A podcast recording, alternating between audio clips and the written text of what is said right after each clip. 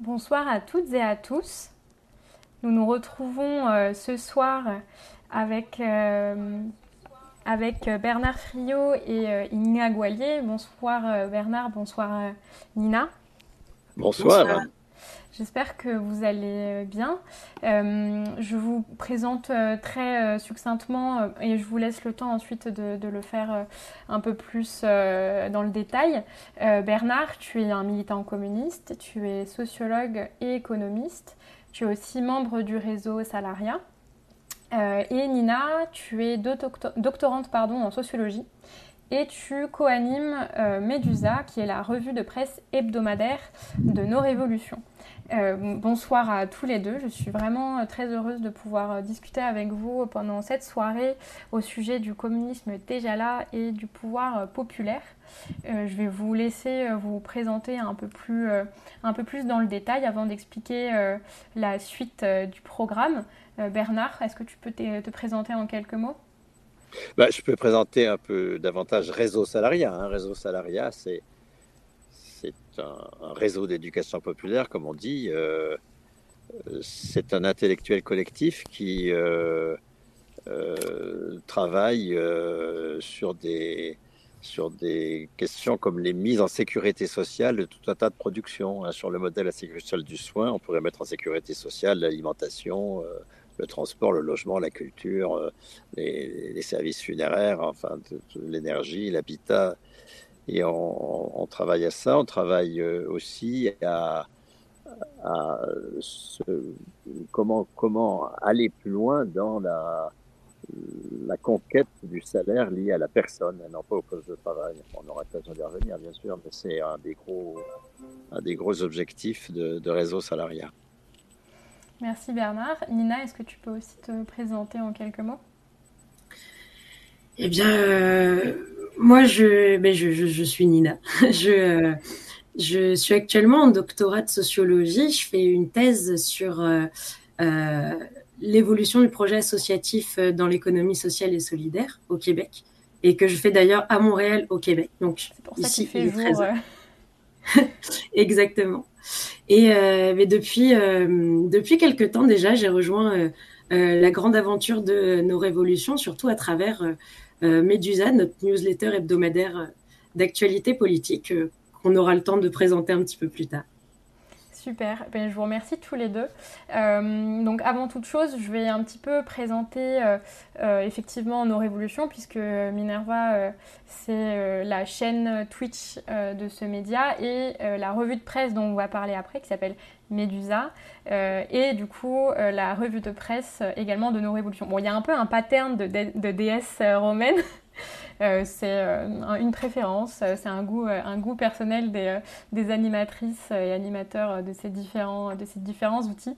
mais voilà, du coup, Nos Révolutions, c'est un média militant qui est ouvert, qui est participatif et qui a pour objectif de débattre des idées communistes avec voilà l'objectif de les diffuser euh, et de les mettre en débat euh, le plus largement possible euh, et qui s'organise aussi de manière assez, assez structurelle autour de partis pris qui sont publiés tous les mois. Euh, et qui sont le fruit de, de, discussions euh, euh, d'une réunion en fait hebdomadaire de, toutes les personnes qui le souhaitent, qui suivent nos révolutions. et on débat d'un sujet d'actualité de manière, dans l'objectif de, faire un parti pris, donc de prendre position sur ce sujet. Donc, par exemple, le dernier parti pris qu'on a publié, bien sûr, parle de la guerre d'Israël contre les Palestiniens. Euh, et euh, donc euh, nous avons publié ce parti pris il y a quelques jours. Et je vous invite à, aller regarder de plus près nos différents partis pris qui ont été publiés du coup, enfin qui sont publiés en chaque début de mois et qui donc, sont des prises de position publiques et collectives que qu'on prend du coup dans nos révolutions et bien sûr d'autres articles et les entretiens qu'on fait sur Minerva ainsi que la veille d'actualité qu'on envoie chaque semaine euh, et, à laquelle il est possible de s'abonner euh, sur notre site, donc nosrévolutions.fr. Euh, Du coup, ce soir, encore une fois, on est sur Twitch. il s'agit d'une émission qui, comme chaque semaine, j'essaye de faire en sorte qu'elle soit la plus participative possible, que ce soit avec le chat que je salue, et, mais aussi que voilà, la discussion soit la plus décontractée et, et, et voilà, et, et, libre possible entre, entre les trois participants. Euh, la première partie de l'entretien commence toujours par une discussion euh, autour soit d'un article, euh, enfin la plupart du temps c'est autour d'un article qui a été publié sur nos révolutions et du coup on a une discussion autour de cet article avec la personne qui l'a écrit et l'invité de l'entretien. Mais cette semaine, on déroge un peu à la règle. On fait quelque chose d'un petit peu, un peu plus pimenté. On va discuter de la veille d'actualité, ce qui peut sembler un peu euh, étrange de discuter d'une veille d'actualité. On se demande qu'est-ce qu'on va bien pouvoir en dire. Euh, mais c'est le défi qu'on s'est euh, posé parce qu'il y a beaucoup de choses à, en dire, comme vous allez, vous allez le voir. Et une fois qu'on aura fini de parler, de parler de ça, on aura une grande discussion euh, du coup avec euh, notre invité euh, Bernard Friot sur les idées et les concepts qu'il développe depuis des années et qui met à contribution du débat communiste. voilà, donc c'est le petit teasing pour tout à l'heure. N'hésitez pas à participer à la discussion dans le chat. je vais arrêter cette longue, cette longue présentation qui a déjà trop duré. et si vous me le permettez, je vais tout de suite commencer avec ma première question pour toi, Nina. Euh, ça fait du coup maintenant un an que tu euh, euh, participes à animer Medusa, qui, comme je disais, est la newsletter hebdomadaire de nos révolutions. Donc cette newsletter, elle est un peu particulière parce qu'il ne s'agit pas uniquement de partager les dernières actualités du média Nos Révolutions. ça prend la forme d'une revue de presse euh, nationale et internationale, accompagnée d'une sélection des dernières actualités des think tanks, des institutions, du gouvernement, des associations d'élus, etc. Euh, l'objectif, euh, comme l'explique la, la, page d'abonnement à la veille, c'est de faciliter l'accès à l'information. puis bien sûr, pas n'importe quelle information, puisque comme dans toute revue de presse, la sélection répond à des critères politiques. Donc il s'agit à la fois de diffuser les débats euh, euh, qui nous semblent intéressants, enfin qui semblent intéressants aux animateurs de la, de la veille, mais y compris pour un peu comprendre ce qui se dit de part et d'autre dans le débat politique pour comprendre un peu quels sont les tenants du, débat public. Est-ce que tu peux nous en dire un peu plus sur le sens de cette démarche et la raison pour laquelle cette, cette veille d'actualité mmh. prend cette forme? Oui, bien sûr. Bah déjà, je vais commencer par par dire tout simplement que au quotidien, euh, on est saturé d'informations. Euh, on a accès à un nombre incroyable d'informations de toutes sortes euh, qu'elles soient, mais le problème, c'est qu'elles n'est pas toujours de la meilleure qualité possible. Par exemple, on a beau regarder toute la journée des chaînes d'infos en continu, au final, on aura accès à des informations tronquées qui sont ou à des images qui sont qui sont très limitées avec très très peu d'analyse, et donc au final, euh, ou même sur certains réseaux sociaux, on va avoir beaucoup d'informations qui sont diffusées pour euh, faire du buzz, euh, sans forcément nous porter à réfléchir sur les enjeux qui se posent à nous. Alors que pourtant, l'actualité est quand même assez riche, fournie, énormément de choses prêtes à débat, et c'est dommage qu'on puisse pas qu'on puisse pas avoir accès à une bonne information et surtout qu'on ait majoritairement accès à un seul discours, le discours dominant, et euh, que les voix dissonantes soient pas nécessairement mises en valeur. Euh, mais sauf que euh, pour pouvoir faire, la faire vivre la démocratie, c'est important euh, de s'informer, euh, d'avoir accès à des analyses fouillées, d'y réfléchir. Et ça, ça va nous permettre de débattre, de d'avoir cette vitalité de la vie publique qui, si on n'est pas informé, nous fait cruellement défaut ou alors n'a pas énormément de sens ou est superficiel. Mais le problème, c'est que euh, avoir accès à des analyses, avoir accès à des sons de cloche euh, différents de ce qu'on peut euh, voir dans, dans les principaux médias, ça prend énormément de temps.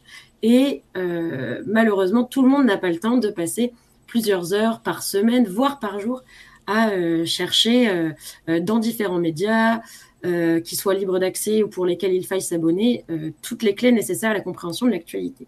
Donc c'est pour ça que euh, Medusa euh, se propose de le faire pour toutes les personnes qui souhaitent s'y abonner. Et gratuitement. C'est important de le hein préciser. Exactement, gratuitement, de manière, de manière militante. Donc, on fait ça pour, pour faire avancer le débat et non de manière lucrative.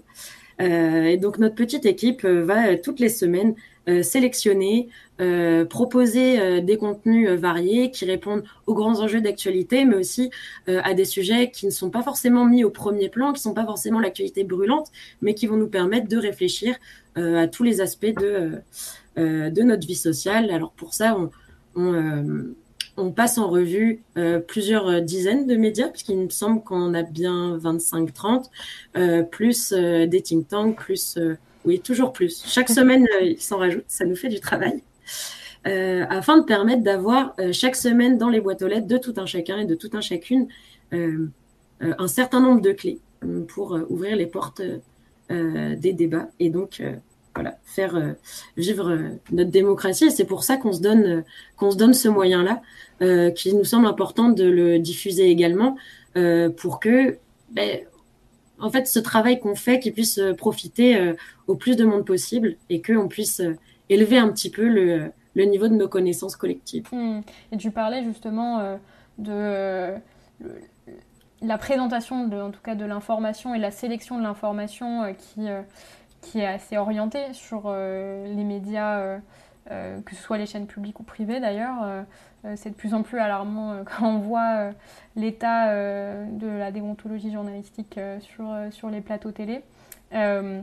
Par exemple, euh, malgré la massification du soutien au peuple palestinien face au nettoyage ethnique qui est organisé par Israël, euh, la propagande de guerre, ne faiblit pas du tout euh, sur les, chaînes d'information et on se pose de plus en plus la question de mais en fait, est-ce qu'il y a réellement une volonté de diffuser l'information et, et de, de, mener à bien le métier journalistique tel qu'il est censé se mener?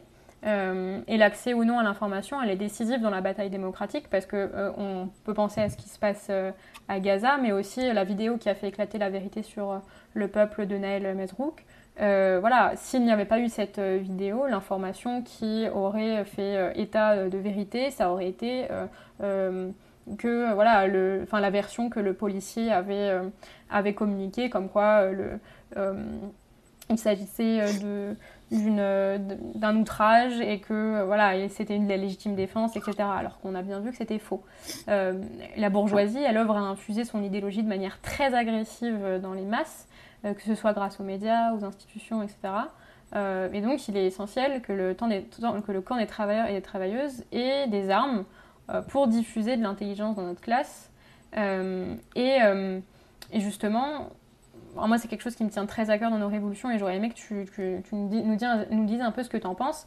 Euh, la démarche euh, de nos révolutions, euh, que ce soit avec sa revue de presse, son émission, etc., cet enjeu de conquérir une autonomie intellectuelle pour les travailleurs et travailleuses, pour tous celles et ceux qui ont intérêt à la démocratie, en fait, comment cette démarche avec ces différents outils, elle peut y participer, à ton avis?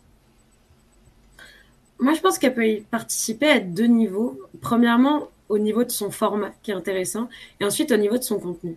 Au niveau du format, euh, bien que je ne sois pas forcément très très à l'aise avec les outils numériques, euh, je dois avouer quelque chose qui est quand même assez euh, incroyable de mon point de vue, c'est que le numérique nous a offert un champ des possibles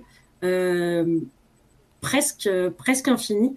en fait, nous a donné accès à un espace qui va défier les contraintes de déplacement, euh, qui va défier aussi euh, les contraintes horaires, puisqu'il y a beaucoup de choses qui sont accessibles euh, en replay, etc. Des articles peuvent se lire à peu près à toute heure du jour et de la nuit, même de à l'autre bout du monde, on peut lire et voir, et nous permet de faire de la politique en ligne. Alors, pour l'instant, ça n'a pas l'air d'avoir rapport, ma réponse, mais on va y venir.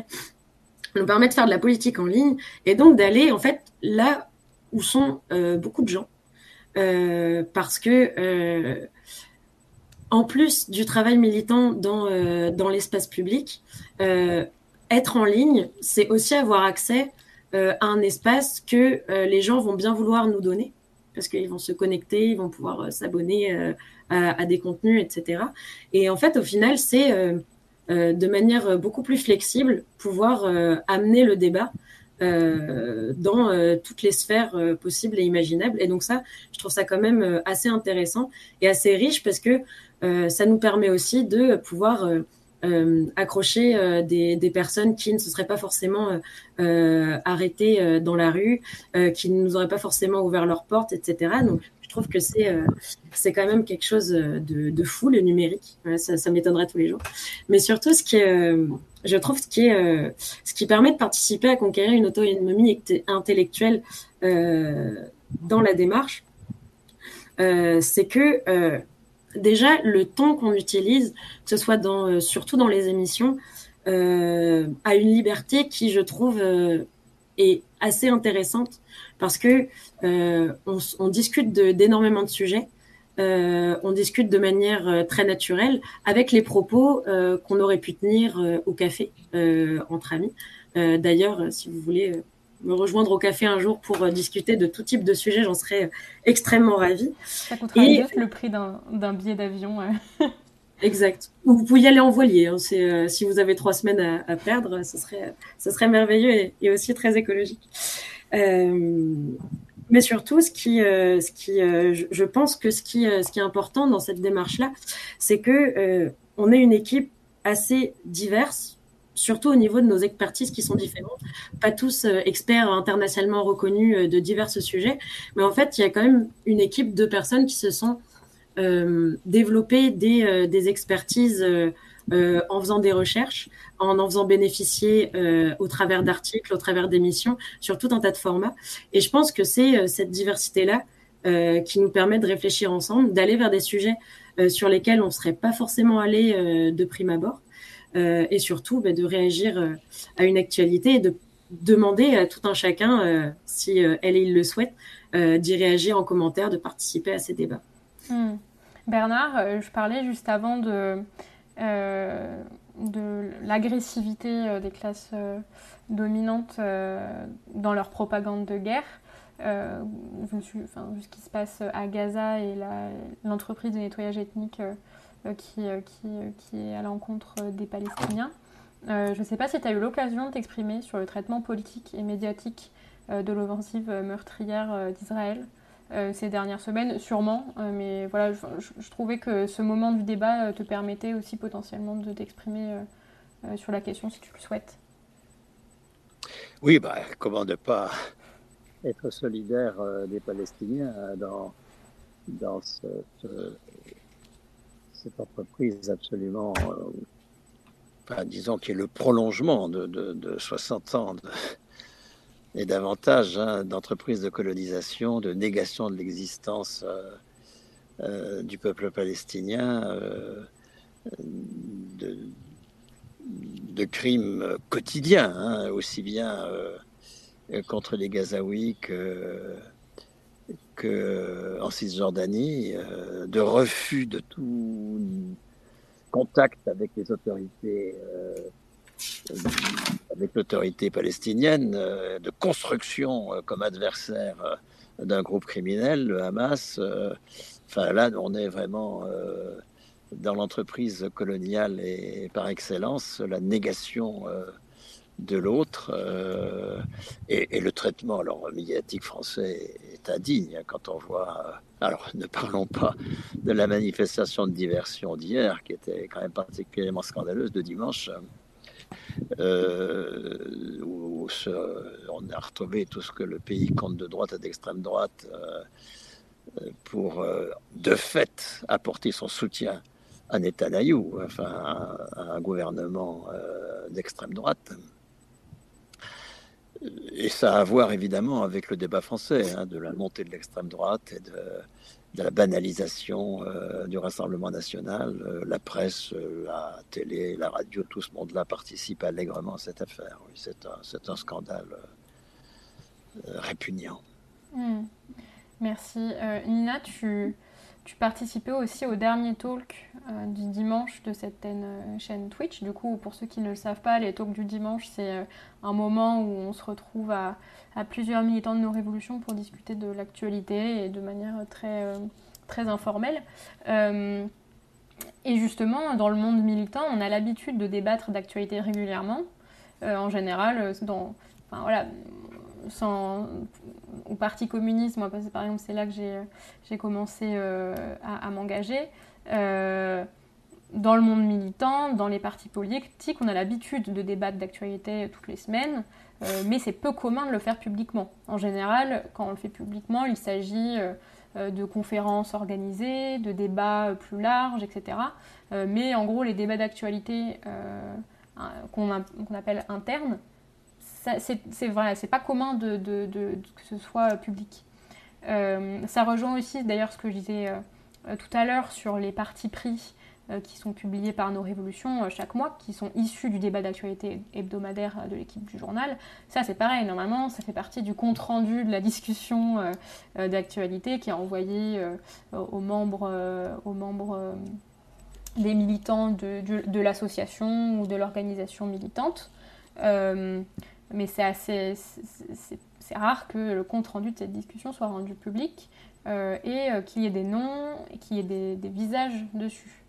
Euh, donc du coup, ma question, c'est euh, pourquoi cette volonté euh, de rendre, enfin, pour toi, à ton avis, et enfin, qu'est-ce que tu en penses, quoi, de cette volonté de rendre public des échanges qui ne le sont habituellement pas?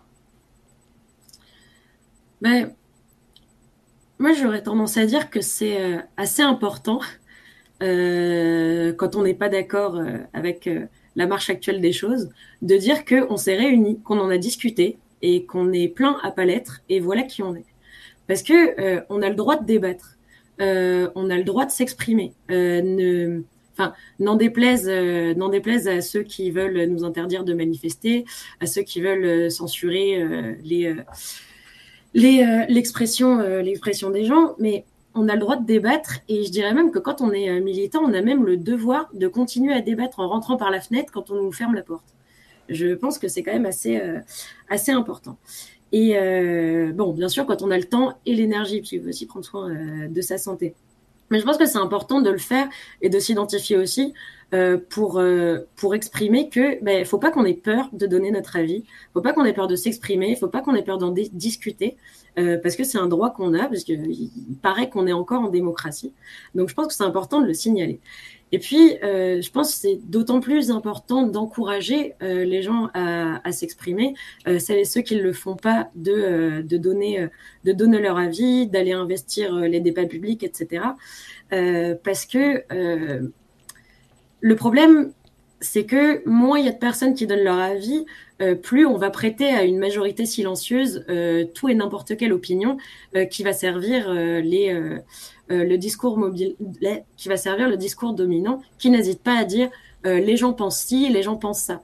Et bon, déjà c'est pas toujours vrai, euh, mais ce serait assez utile de tordre le cou à cette rhétorique assez simple et de se dire ben non, on n'est pas d'accord avec ça et ben, on est à même de défendre nos intérêts. Il n'y a pas besoin que euh, on en parle à notre place et surtout qu'on dise n'importe quoi à notre place.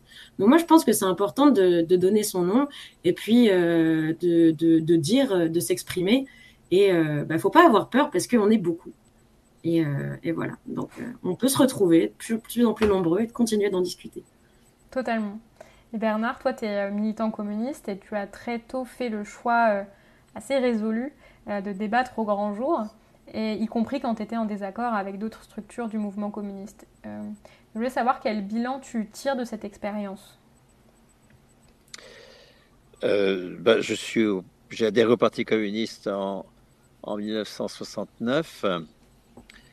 Je l'ai quitté d'ailleurs euh, quelques temps euh, après le raidissement identitaire des années 84-85, qui a débouché d'ailleurs assez légitimement sur la, assez classiquement sur la, la débandade des années 90 euh, en matière idéologique.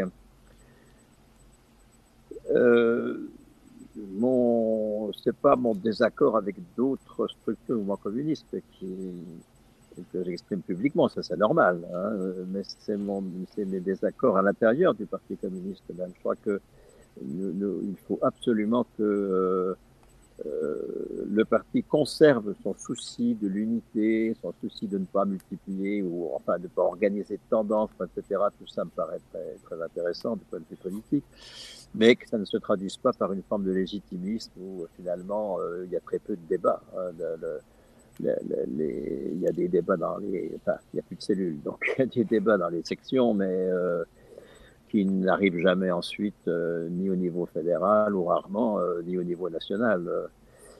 Quant à mes positions à moi, elles, n'ont jamais été, retenues par la direction nationale. Au contraire, elles ont été combattues, elles le sont toujours, particulièrement maintenant. Cela dit, en revanche, j'ai énormément de, rencontres euh, à la base, comme on dit dans le Parti communiste, hein, qui est la partie pour laquelle j'ai le plus grand respect. Euh, alors je pense que tout le monde t'a bien entendu, mais peut-être essaye de te redresser un tout petit peu pour euh, parler face à ton ordinateur. Je pense que c'était ok, mais ta voix c'est un petit peu. Mais on, a normalement on a bien entendu. mais du coup, enfin, Là, vraiment, la question que. en gros, moi, mon, opinion euh, là-dessus, c'est que c'est vraiment très important euh, euh, de débattre publiquement, y compris parce que j'ai l'impression que quand on débat entre quatre murs et qu'en gros, les conclusions de la discussion n'ont pas vraiment d'impact ou de, de, conséquences. Enfin, en tout cas, ça, le, fait de parler de manière très sous le sceau du secret. Enfin, pas forcément sous le sceau du secret, mais qu'en tout cas, ce soit pas rendu public, euh, bah, du coup, peu importe ce qu'on se dit en conclusion, si on fait ou si on le fait pas, ça ne regarde que nous. Et, euh, et moi, j'ai l'impression qu'un des, problèmes euh, majeurs que rencontre la gauche de manière beaucoup plus générale, hein, parce qu'on parle depuis le PCF depuis tout à l'heure, mais la gauche de manière beaucoup plus générale, c'est de, renoncer à, euh, changer euh, le monde, de renoncer à, à, ce que le peuple prenne le pouvoir, à ce que les travailleurs et les travailleuses prennent le pouvoir, de renoncer à opérer de grands changements euh, dans l'histoire. Et bon, on, sait, on est en train de parler de réunion à quelques-uns et de l'autre côté de changer l'histoire, mais je pense que c'est pas détaché et que le fait de de, débattre de manière publique, c'est aussi un premier pas dans cette volonté de dire non, mais en fait, quand on parle entre nous pour débattre de, politique, euh, bah, ça doit pouvoir avoir euh, des, conséquences. Euh, on doit pouvoir se donner les moyens, que ce soit pas juste des discussions où on se regarde entre nous et on n'a pas. on n'essaye pas de faire en sorte d'être conséquent. Vous voyez ce que je veux dire? Je ne sais pas ce que vous pensez de ça. Euh, voilà, j'aimerais bien votre, avoir votre avis sur cette réflexion. Peut-être Nina, euh, puis Bernard, tu peux nous dire aussi ce que tu en penses? Euh, moi, je pense que c'est important que les débats soient accessibles, ne serait-ce que pour, pour les, déjà, les, déjà les ancrer dans l'espace public, mais aussi pour ne serait-ce que pour montrer qu'on n'est pas une secte de gens bizarres qui prennent des, des qui prennent des, des, actes dans, euh, dans, le secret de leur salle fermée, euh, mais que en fait on s'est réunis dans une salle parce qu'on avait envie d'agir euh, à l'extérieur.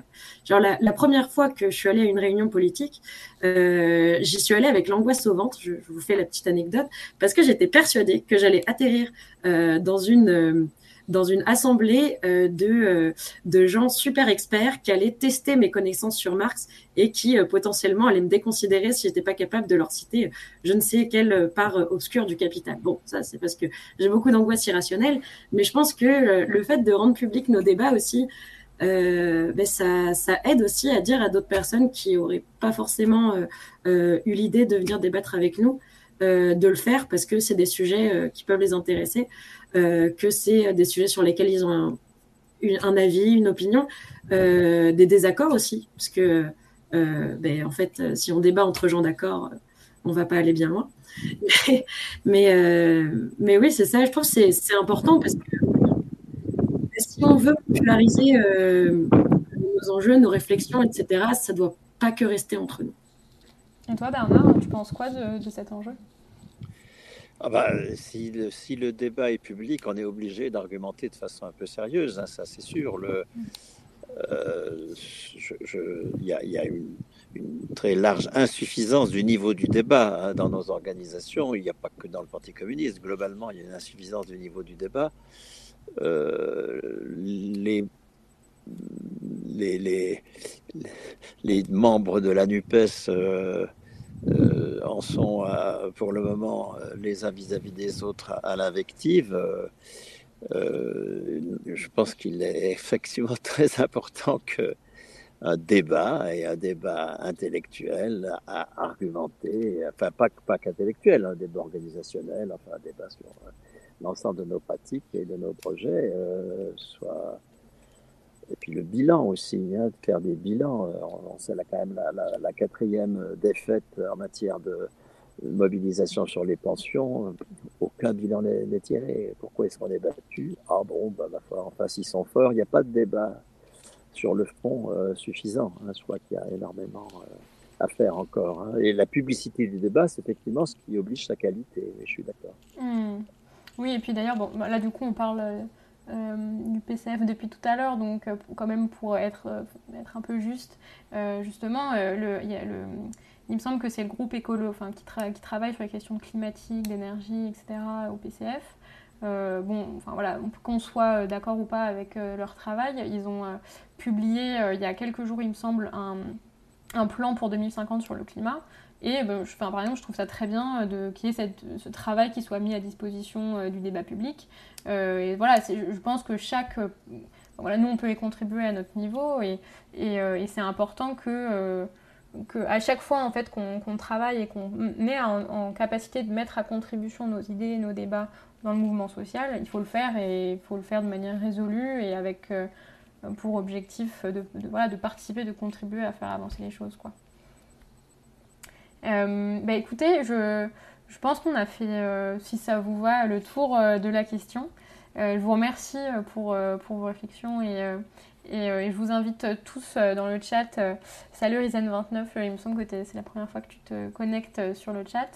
Euh, je vous invite toutes et tous à voilà, regarder un petit peu euh, ce qu'on fait et à aller jeter un œil à notre, euh, notre revue, revue de presse hebdomadaire. J'espère que si vous vous abonnez, elle, sera utile et qu'elle permettra d'accéder à l'information de manière beaucoup plus sereine et, et efficace. Donc comme le titre de notre entretien euh, le sous-entend euh, de manière assez explicite, puisque le titre de cet entretien est déjà là, euh, communisme déjà là et pouvoir populaire. on va discuter bah, autour des, concepts et des idées que tu développes, Bernard. comme tu l'as, comme tu t'es déjà présenté brièvement en introduction, tu as expliqué un petit peu le travail de, de réseau salariat. Bon, nombre de personnes connaissent à gauche Réseau Salariat et te connaissent également. Euh, pour euh, ta proposition euh, phare du salaire à vie, que tu as appelé plus récemment le salaire à la qualification personnelle, ou encore pour tes développements sur les déjà là communistes, qui sont étroitement liés à, ton travail, bien sûr, sur la sécurité sociale et sur le salariat, donc, dont tu parlais, tu disais tout à l'heure, qui sont centraux dans, ton travail et dans ton, ta réflexion politique. Euh, est-ce que tu pourrais expliquer à nos auditeurs, dont certains t'écoutent peut-être euh, pour la première fois, euh, quelles sont ces deux idées majeures, à la fois cette idée de salaire à la qualification personnelle, mais aussi c'est déjà là communiste, qui sont étroitement liées et que tu mets à contribution dans le débat, dans le débat communiste ben, le salaire à la qualification personnelle, c'est un déjà là communiste. Je précise d'ailleurs que les déjà là communistes, euh, c'est des petits morceaux euh, non articulés euh, et on ne peut pas parler d'un communisme déjà là. Hein. Mm. C'est certainement pas, il n'y a pas de communisme déjà là, mais il y a effectivement des prémices du communisme mm. qui faut désigner comme tel. Hein, à ne pas désigner communiste euh, le salaire à la qualification personnelle tel qu'il a été construit euh, pour la fonction publique, mais pas que, en, je vais y venir, euh, à ne pas désigner comme communiste la, la façon dont s'est construit dans les années 60 le système de sécurité sociale du soin.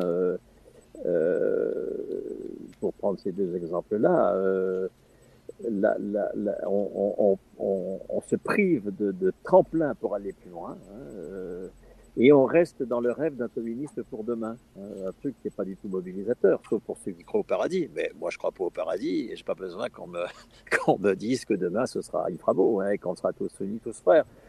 Euh, ce qu'il faut, c'est au contraire montrer euh, comment une classe euh, révolutionnaire existe et qu'elle est en capacité, euh, dans le communisme, dans le capitalisme même, pardon, de construire, d'imposer euh, des conquis euh, qui certes sont vulnérables, parce que la classe dirigeante va évidemment s'employer à les faire disparaître, mais des conquis qui sont alternatifs à la logique capitaliste et qui, si on les actualise et si on les généralise, c'est ça le si, qui n'est pas pour le moment euh, véritablement réalisé. C'est ça qui, pour moi, explique que nos échecs répétés quand même depuis 30 ou 40 ans euh, sur un certain nombre de points centraux de la lutte de classe. Euh, si on s'appuie au contraire sur ces déjà-là, si, encore une fois, on met le mot communisme sur des réalités dont nos compatriotes mesurent l'intérêt, hein, eh bien, on pourrait sortir de la défensive. Hein. On, est, on est sur la défensive depuis maintenant euh, au moins 40 ans. On est dépend de l'agenda de l'adversaire. On est sur le terrain de l'adversaire. On n'est pas sur le nôtre. On n'est pas sur notre agenda. Or, si on s'appuyait sur, euh, par exemple, le fait que le tiers des plus de 18 ans ont un salaire qui n'est pas lié à leur poste de travail ou à leur performance sur le marché des biens et services, mais un salaire qui est lié à leur personne, ce qui est quand même euh, communiste d'enrichir le statut de la personne de, de, la qualification et donc du salaire, puisque le salaire est à la qualification, euh, qui exprime sa, sa, sa, capacité, sa responsabilité sur la production. Euh, or, le communisme, c'est quand ce sont les intéressés eux-mêmes qui décident de ce qui est produit. Pour prendre ce champ-là de la vie, c'est pas le seul, mais c'est celui que je travaille moi. Donc, euh nous, avons déjà euh, des, des, conquis considérables. Nous avons produit le, le, le 10% du PIB euh, sur un mode communiste. Euh, la, production de soins telle qu'elle s'opère dans les années 60 est sur un mode communiste. Hein. Nous avons, alors je reprends ces deux éléments-là, hein, le, salaire à la qualification personnelle et la production de soins dans les années 60. Le salaire à la qualification personnelle, c'est ce qui fait que pendant le confinement, alors même qu'ils euh, n'ont évidemment été dans la même situation que les autres travailleurs, c'est-à-dire certains ont plus travaillé, hein, les soignantes par exemple, d'autres beaucoup moins, euh, les fonctionnaires ont conservé 100% de leur salaire, quoi qu'ils aient fait. Euh, et dans une moindre mesure, les salariés du privé qui avaient un salaire à la qualification euh, du poste, qui avaient un emploi hein, euh, avec euh, un salaire respectant la convention collective et donc la qualification du poste, avec un CDI également, ils sont conservés, quoi qu'ils aient fait, y compris rien, 84% de leur salaire. Donc là, nous sommes dans des conquis tout à fait considérables qui dissocie le salaire de l'activité. Alors que dans le capitalisme, euh, comme nous ne décidons de rien au travail, hein, c'est pas nous qui décidons de l'investissement, c'est pas nous qui décidons euh, du contenu des postes de travail, c'est pas nous qui décidons de leur titulaire, c'est pas nous qui décidons de ce qui va être produit. Euh, pour que nous posions malgré tout euh, des gestes de travail qui ne reçoivent pas notre consentement, ben, il faut que nous ne soyons payés qu'après avoir posé l'acte de subordination. Et à la mesure même de cet acte de subordination que nous avons posé. Et euh, tout, tout, le travail euh, des, travailleurs organisés euh, au XXe siècle, toute la, la, lutte de classe, ça a été de dissocier le salaire de l'activité pour l'associer soit à la qualification du poste dans l'emploi, soit la qualification de la personne euh, dans la fonction publique. Alors qualification, mettons-nous d'accord, hein, c'est pas du tout la certification, c'est pas le diplôme, hein, euh, on peut être sur un poste très qualifié sans diplôme, bien sûr. Hein. Et on peut avoir un diplôme, mais tant que euh, on n'est pas sur un poste qualifié, euh, ce diplôme ne nous sert à rien. La qualification du poste, c'est le grand conquis euh, du secteur privé à partir des conventions collectives entre 1919 et le milieu des années 70, en gros. Qui fait que, euh, alors que dans le capitalisme, on est payé pour la tâche que l'on fait,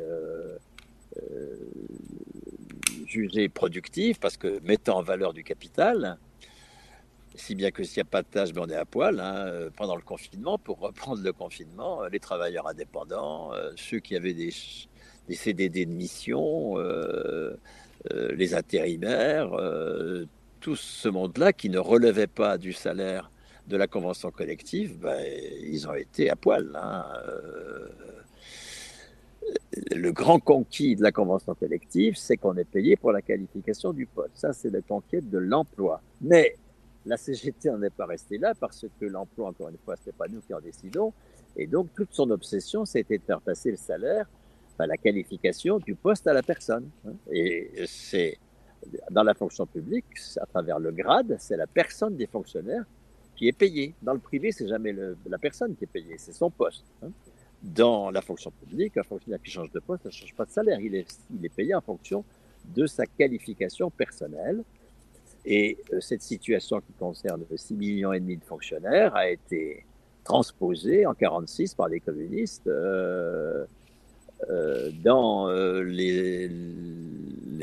chez les énergéticiens, chez les électriciens et gaziers, à la RATP, c'était le cas aussi de la SNCF. Bref, les salariés à statut, comme on dit, ont, un, un, salaire qui n'est pas lié à la tâche qu'ils sont en train d'effectuer, mais à une qualification personnelle.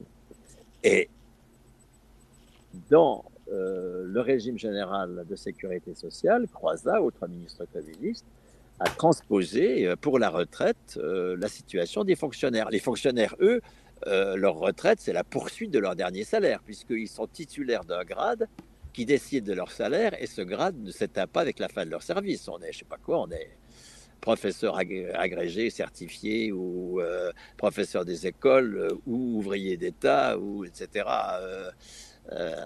infirmier de tel grade euh, eh bien, on le reste jusqu'à sa mort. Et donc, on est payé jusqu'à sa mort. Le fonctionnaire, il est payé jusqu'à sa mort. La pension, c'est la poursuite de, son meilleur traitement.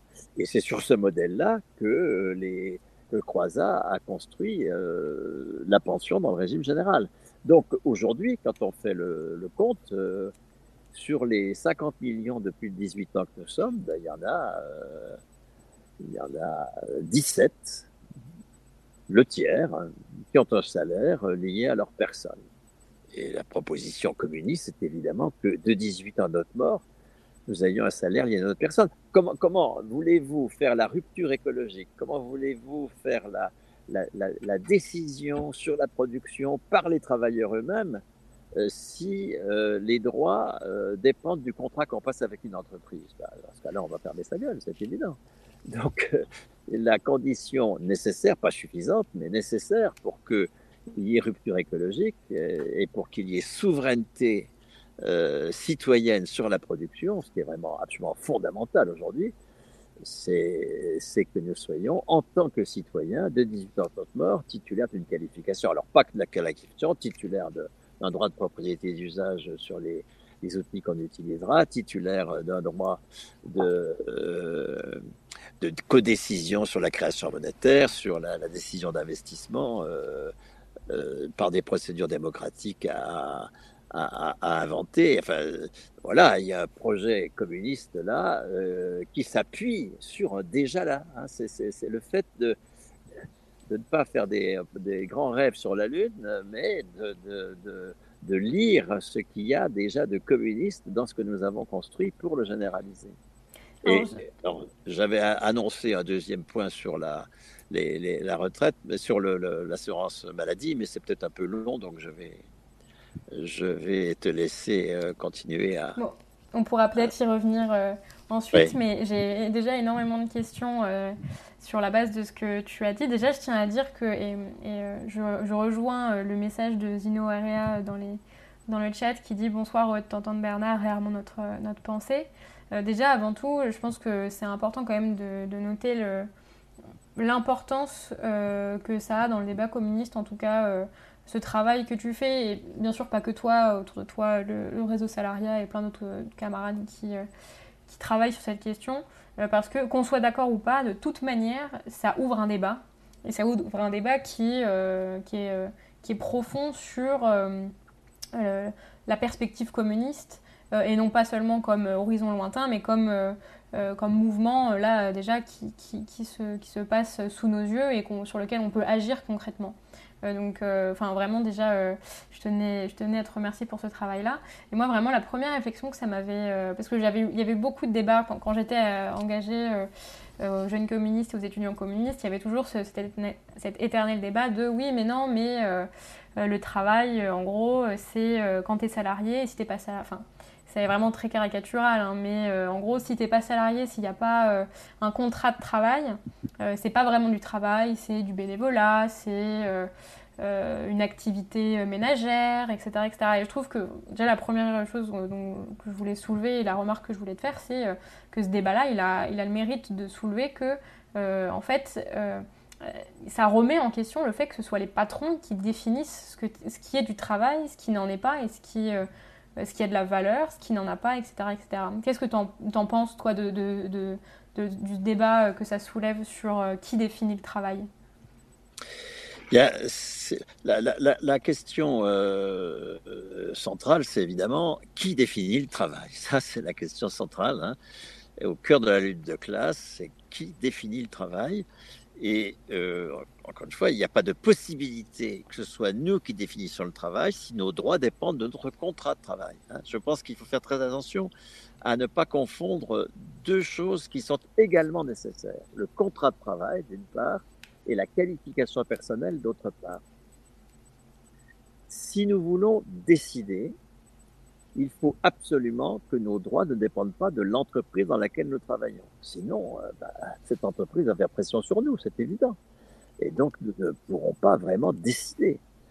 Euh, là, il y aura toujours un chef, un N plus 1, euh, ou des menaces de licenciement, etc., etc. Dès lors que nos droits dépendent de notre contrat de travail, la souveraineté des travailleurs sur le travail est impossible. Alors, je ne dis pas que le fait que nous soyons, euh, que nous ayons des droits économiques et un salaire lié à notre personne est une condition suffisante. Non, ça n'est pas suffisant. Il faut aussi toute une longue formation, une longue socialisation à la co-responsabilité économique, des choses que l'école ne nous apprend pas du tout. Elle nous apprend à être en compétition sur le marché du travail, mais certainement pas à être à être en, co-responsabilité euh, dans la décision euh, d'investissement, dans les modalités du travail, euh, dans la réflexion sur les effets écologiques de ce qu'on produit, etc., etc.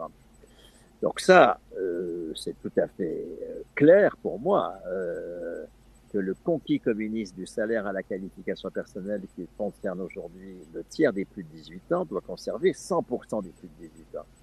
Alors ça ne, ça ne rend pas cela dit, complètement inutile, loin de là, la réflexion sur le contrat de travail et comment est-ce que on, un service public de la qualification, pas de l'emploi, hein, un service public, l'emploi disparaît puisque ce n'est plus le poste de travail qui devient le support des droits. Hein. Il y a emploi quand c'est le poste de travail qui est le support des droits. Et il y a au-delà de l'emploi lorsque c'est la personne qui est le support des droits. Et il y a infra-emploi, c'est toute l'insertion des jeunes, euh, les, l'auto-entrepreneuriat, le travail indépendant, euh, les CDD de mission, euh, tout, tout, tout, tout, ce qui est imposé aux jeunes en général, hein, et, et, et, dans lequel il n'y a pas salaire à la qualification, il n'y a pas respect de la convention collective, on est en deçà de l'emploi. Alors, le, que par ailleurs, il y ait des contrats de travail et que ces contrats de travail ne soient pas ne décide pas du tout du salaire, hein, ne décide pas du tout de la qualification. Ça, c'est un attribut de la personne. Mais que ces contrats de travail protègent le travailleur contre euh, euh des directions euh, abusives, que le contrat de travail définisse les tâches que va faire le travailleur, que le contrat de travail définisse les, les réunions de décision auxquelles il devra participer, que le contrat de travail définisse euh, les horaires, enfin tout cela, bien sûr, et puis que le, chacun d'entre nous, nous soyons euh, aidés d'un service public de la qualification euh, pour trouver un contrat de travail quand on en, quand on en cherche un, pour, pour monter une entreprise si on veut monter sa boîte, tout ça est absolument nécessaire. Hein. Donc, tout, ce qui est, tout ce qui relève d'un service public de la qualification qui accompagne les personnes dans l'exercice réel de leur qualification, soit à travers un contrat de travail, soit avec une entreprise, soit à travers une entreprise qu'ils créent eux-mêmes, ça, ça me paraît nécessaire. Mais que ce soit le contrat de travail qui soit le support des droits, non, sûrement pas. Et en ce sens, je me sépare complètement, effectivement, aussi bien euh, de la proposition de LFI euh, de l'État employeur en dernier ressort que de la proposition du Parti communiste de euh, sécurité emploi-formation.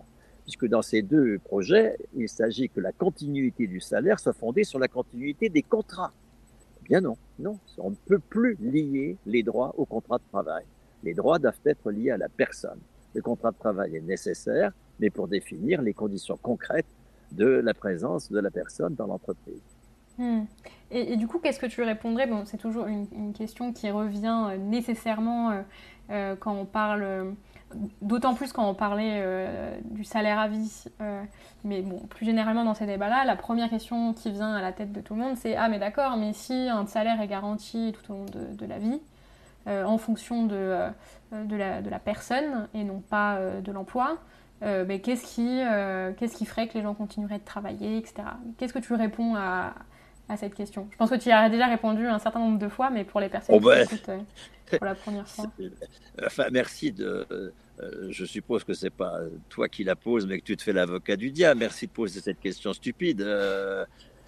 qui, qui, qui, renvoie à une vision extrêmement naturaliser euh, euh, des rapports sociaux capitalistes, hein, comme si c'était dans la nature euh, que le travail soit subordonné et donc que ce travail nous fasse suer et donc que si on a un salaire qui nous dispense de le faire, ben évidemment on va pas le faire.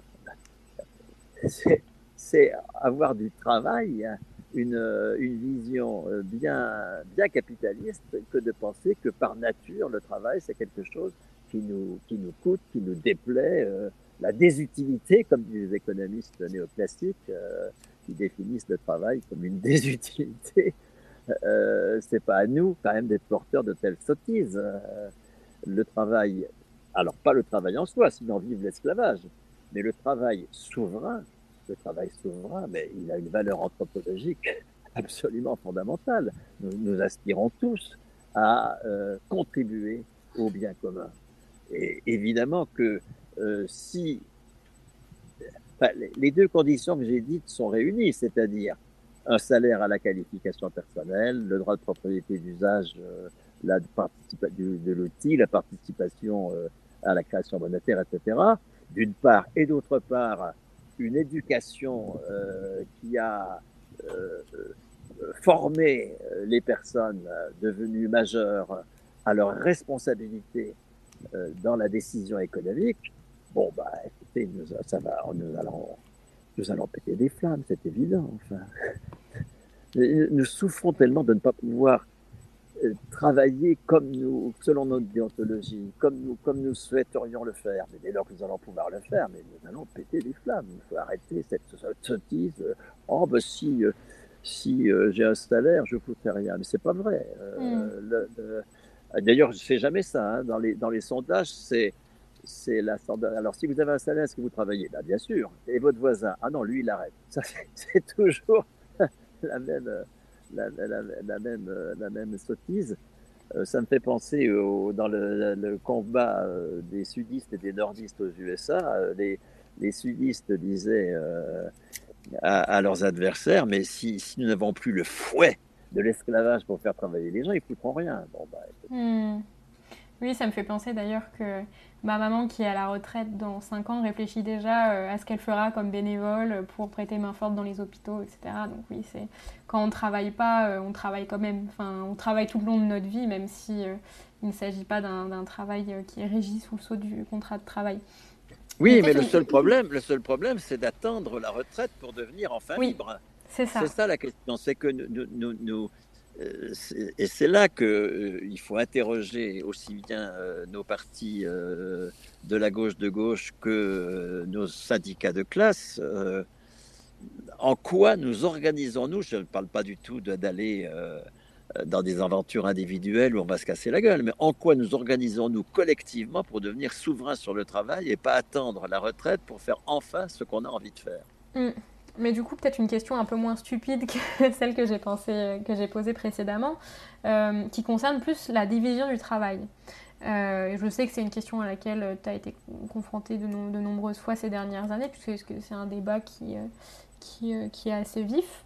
il y a évidemment des, tâches qui sont plus pénibles que, que d'autres et qui, dans le cas de la division capitaliste du travail, mais aussi Mince, Nina nous a quittés, je vais la refaire euh, euh, venir sur le. Non, je, suis toujours là, j'ai juste un petit problème de connexion. Ah, d'accord, ok. Parce que ça arrive très souvent que l'écran parte et se revienne, mais ok.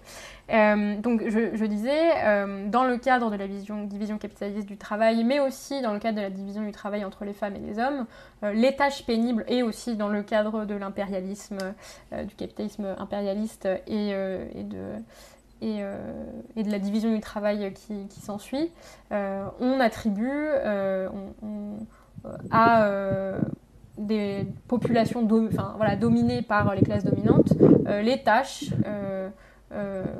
qu'on n'a pas envie de faire. Et quand je dis on, c'est les capitalistes, c'est les plus riches, c'est les classes dominantes. c'est voilà, les femmes qui sont dans les métiers du care, c'est les personnes migrantes qui vont nettoyer les rues euh, qu'on n'a pas envie de nettoyer. Et donc, euh, évidemment, c'est des tâches qui seront toujours nécessaires.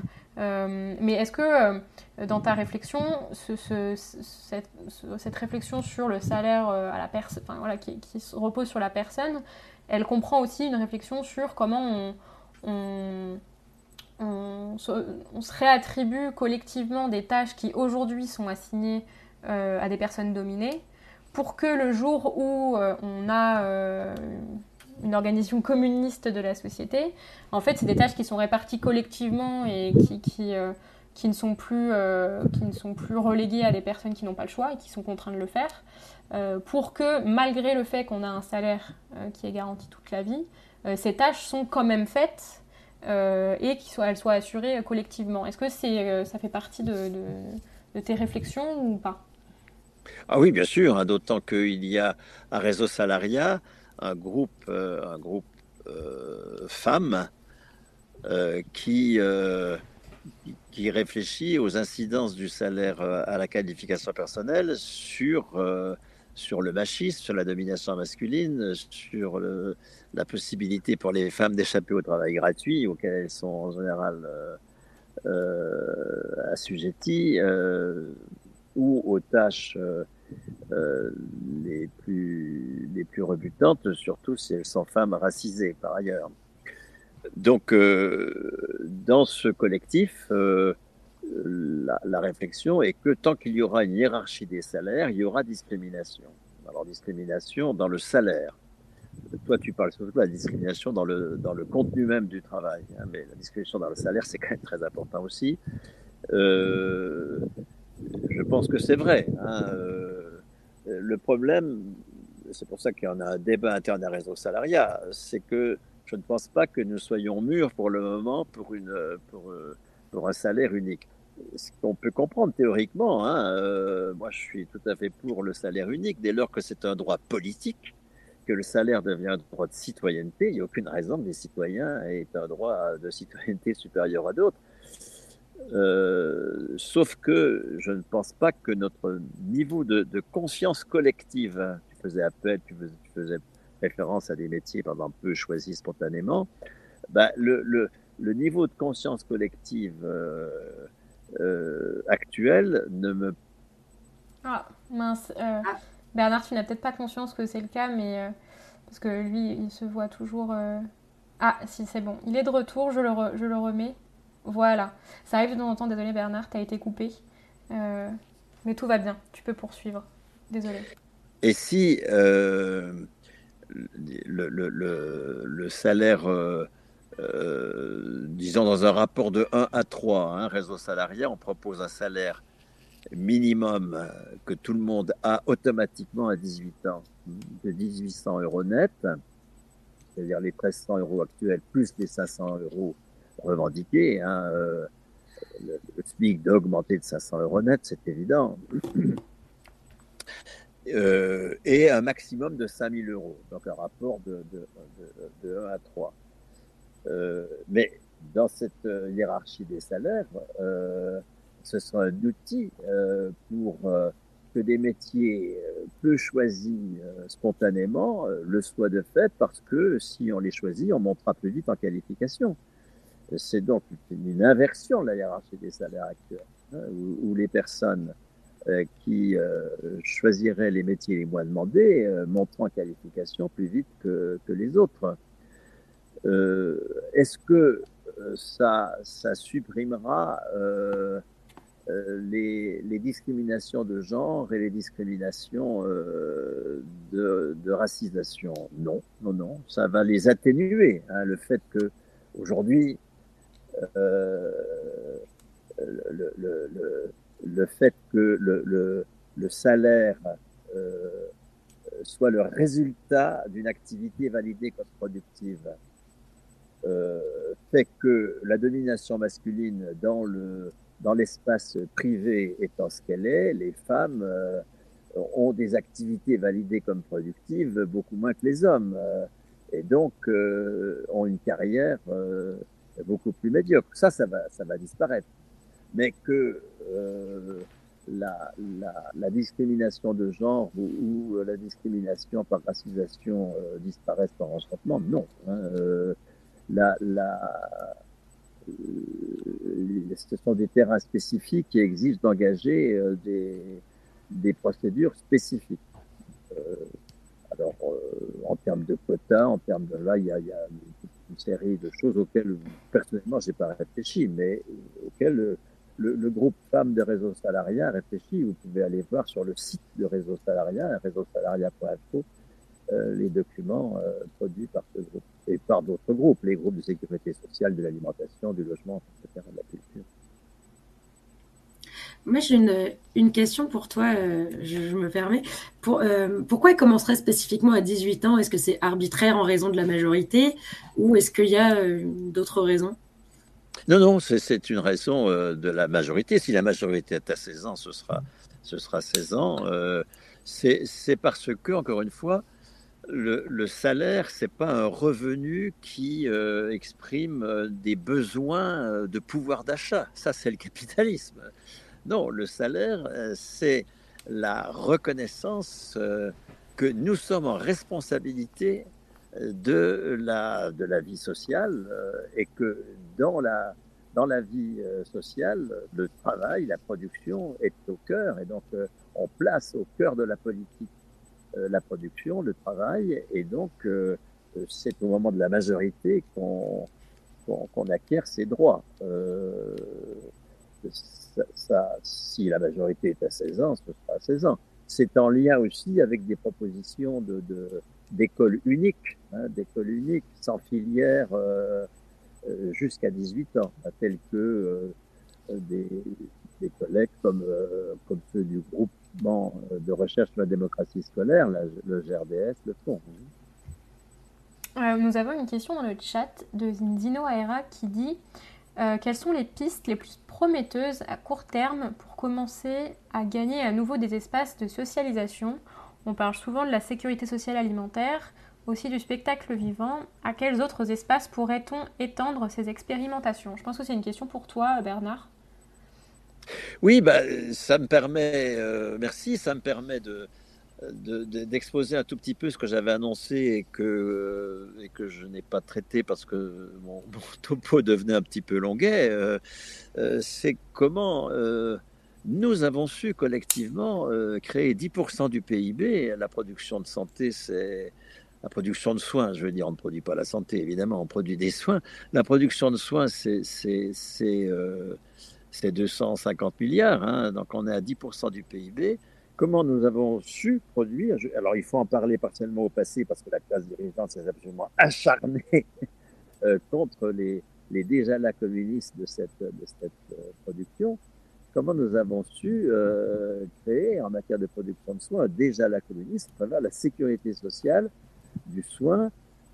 J'en parle parce que c'est sur ce modèle-là qu'effectivement, à réseau salariat, et pas qu'à réseau salariat, hein, c'est il y a maintenant une effervescence communiste dans ce pays qui est absolument formidable. Hein.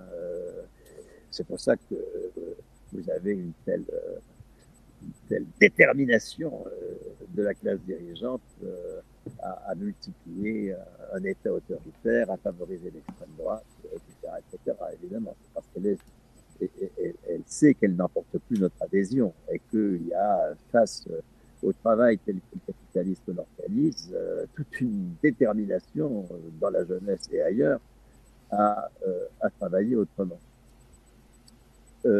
dans les années 60, nous avons su passer en matière de, production de soins du zéro à l'infini, en gros. Enfin, années 50, c'était rien. En, soins ambulatoires, ils n'étaient pas remboursés, donc du coup, il n'y avait pas des masques.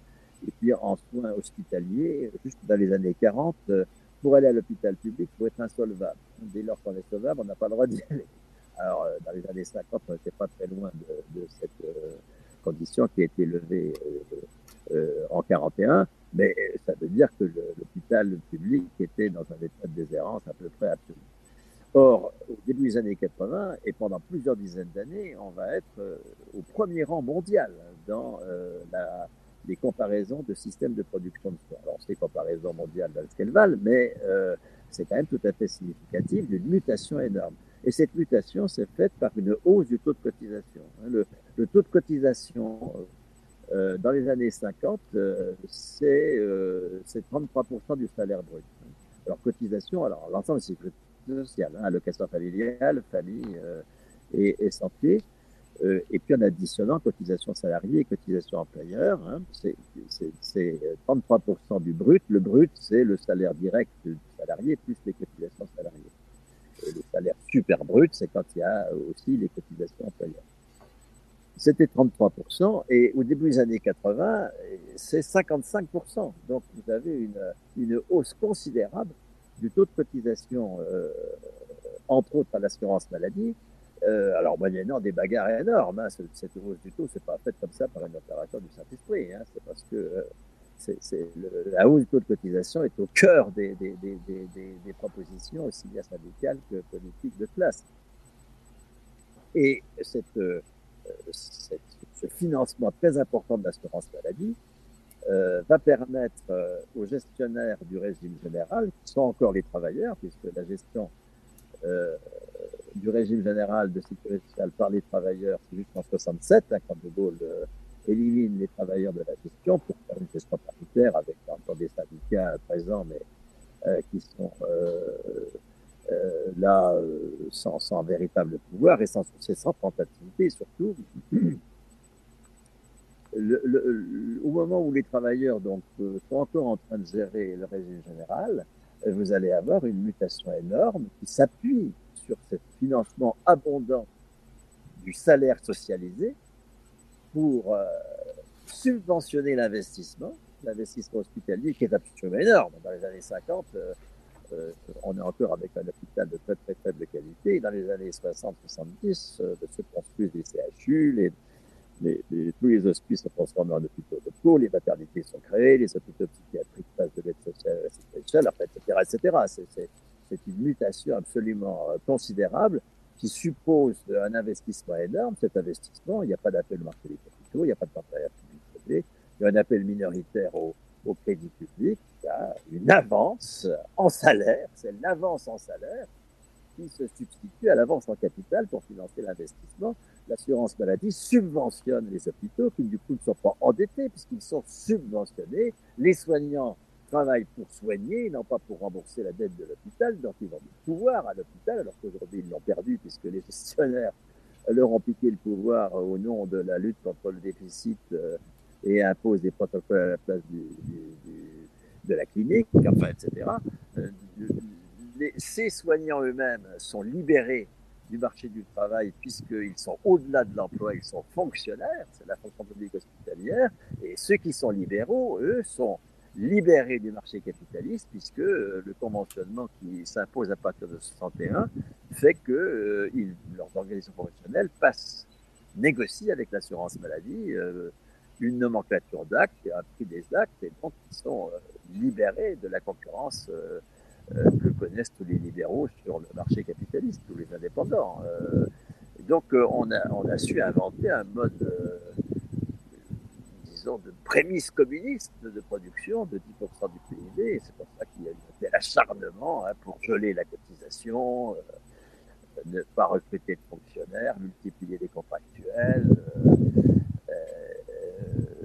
faire la convention de secteur 2 en matière de médecine ambulatoire, ambulatoire est tout sauf une convention précisément. Enfin, mais moi, ce qui m'interroge, encore une fois, c'est notre, faiblesse dans la promotion de euh, cette sécurité sociale du soin, euh, qui, si elle n'est pas généralisée à toute la production, va disparaître encore une fois, il faut faire une sécurité sociale du logement, une sécurité sociale de, l'alimentation, une sécurité sociale de la culture, une sécurité sociale de, la production d'énergie, enfin toutes choses euh, dont vous avez euh, toute une série de réflexions sur le site de réseau salarial. Hmm.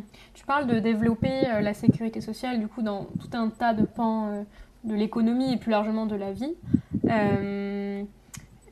et tu parlais aussi tout à l'heure de, euh, voilà, face à la crise écologique, on ne sera pas en capacité de répondre si on n'a pas euh, une, sécurité, une, sécurité, sociale élargie, euh, voilà, qui réponde à, tous les, à toutes les problématiques auxquelles on, est confronté. Est-ce que tu penses qu'il est possible de garantir un salaire toute la vie dans un monde où la croissance est devenue insoutenable et où il va s'agir de euh, décroître un certain nombre de, de, pans de l'économie qui sont nuisibles euh, au développement euh, humain.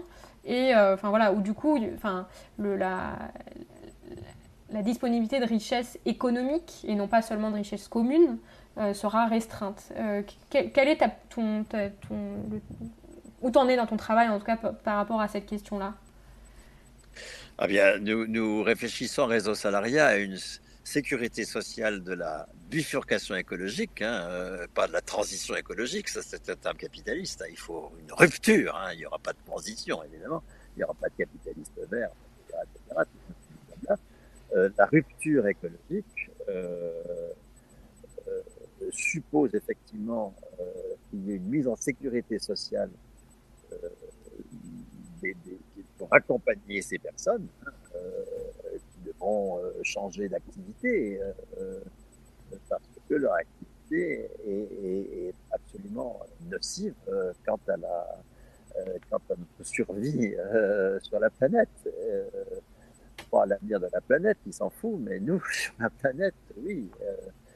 et, d'ailleurs, je débat, je débat ce, jeudi avec Jean Covici à Aix à l'initiative des camarades de réseau salariat de, Marseille euh, qui, promeuvent euh, une sécurité sociale de la vie Donc évidemment que nous réfléchissons beaucoup à ça euh, à réseau salariat. la, la, la, nous produisons, beaucoup trop de biens alimentaires et de biens alimentaires de qualité nutritive euh, quasi nul. Hein, euh, donc, euh, il faut sortir la production d'alimentation de sa logique industrielle, qui, est catastrophique à tout point de vue. Mais alors, il y a des tas de d'alternatives qui existent déjà. Hein. il faut les sortir de la marge. Ça se traduira évidemment par une moindre production, bien sûr. Ça se traduira par une moindre production parce qu'il n'y a pas besoin de, produire des quantités de pommes qui ne, valent rien sur le plan nutritif. On en produira beaucoup moins. La, la pression euh, sur euh, les, les, les, la nature sera beaucoup plus faible et, on aura la même qualité nutritive euh, parce que ce sont des produits réellement nutritifs. Euh, je prends l'exemple des pommes, mais on peut prendre l'exemple d'absolument tous les produits alimentaires. On peut produire beaucoup moins euh, en conservant les mêmes qualités, enfin en, ayant plus de qualité nutritive, et on produira plus de valeur. Hein. On produira moins de richesse. Nous distinguons bien richesse et valeur. La richesse, c'est les biens concrets que nous produisons. Bon, alors les, les tonnes de patates. Bon, la, la, la, valeur, c'est la valeur économique. La valeur économique, elle dépend du travail vivant.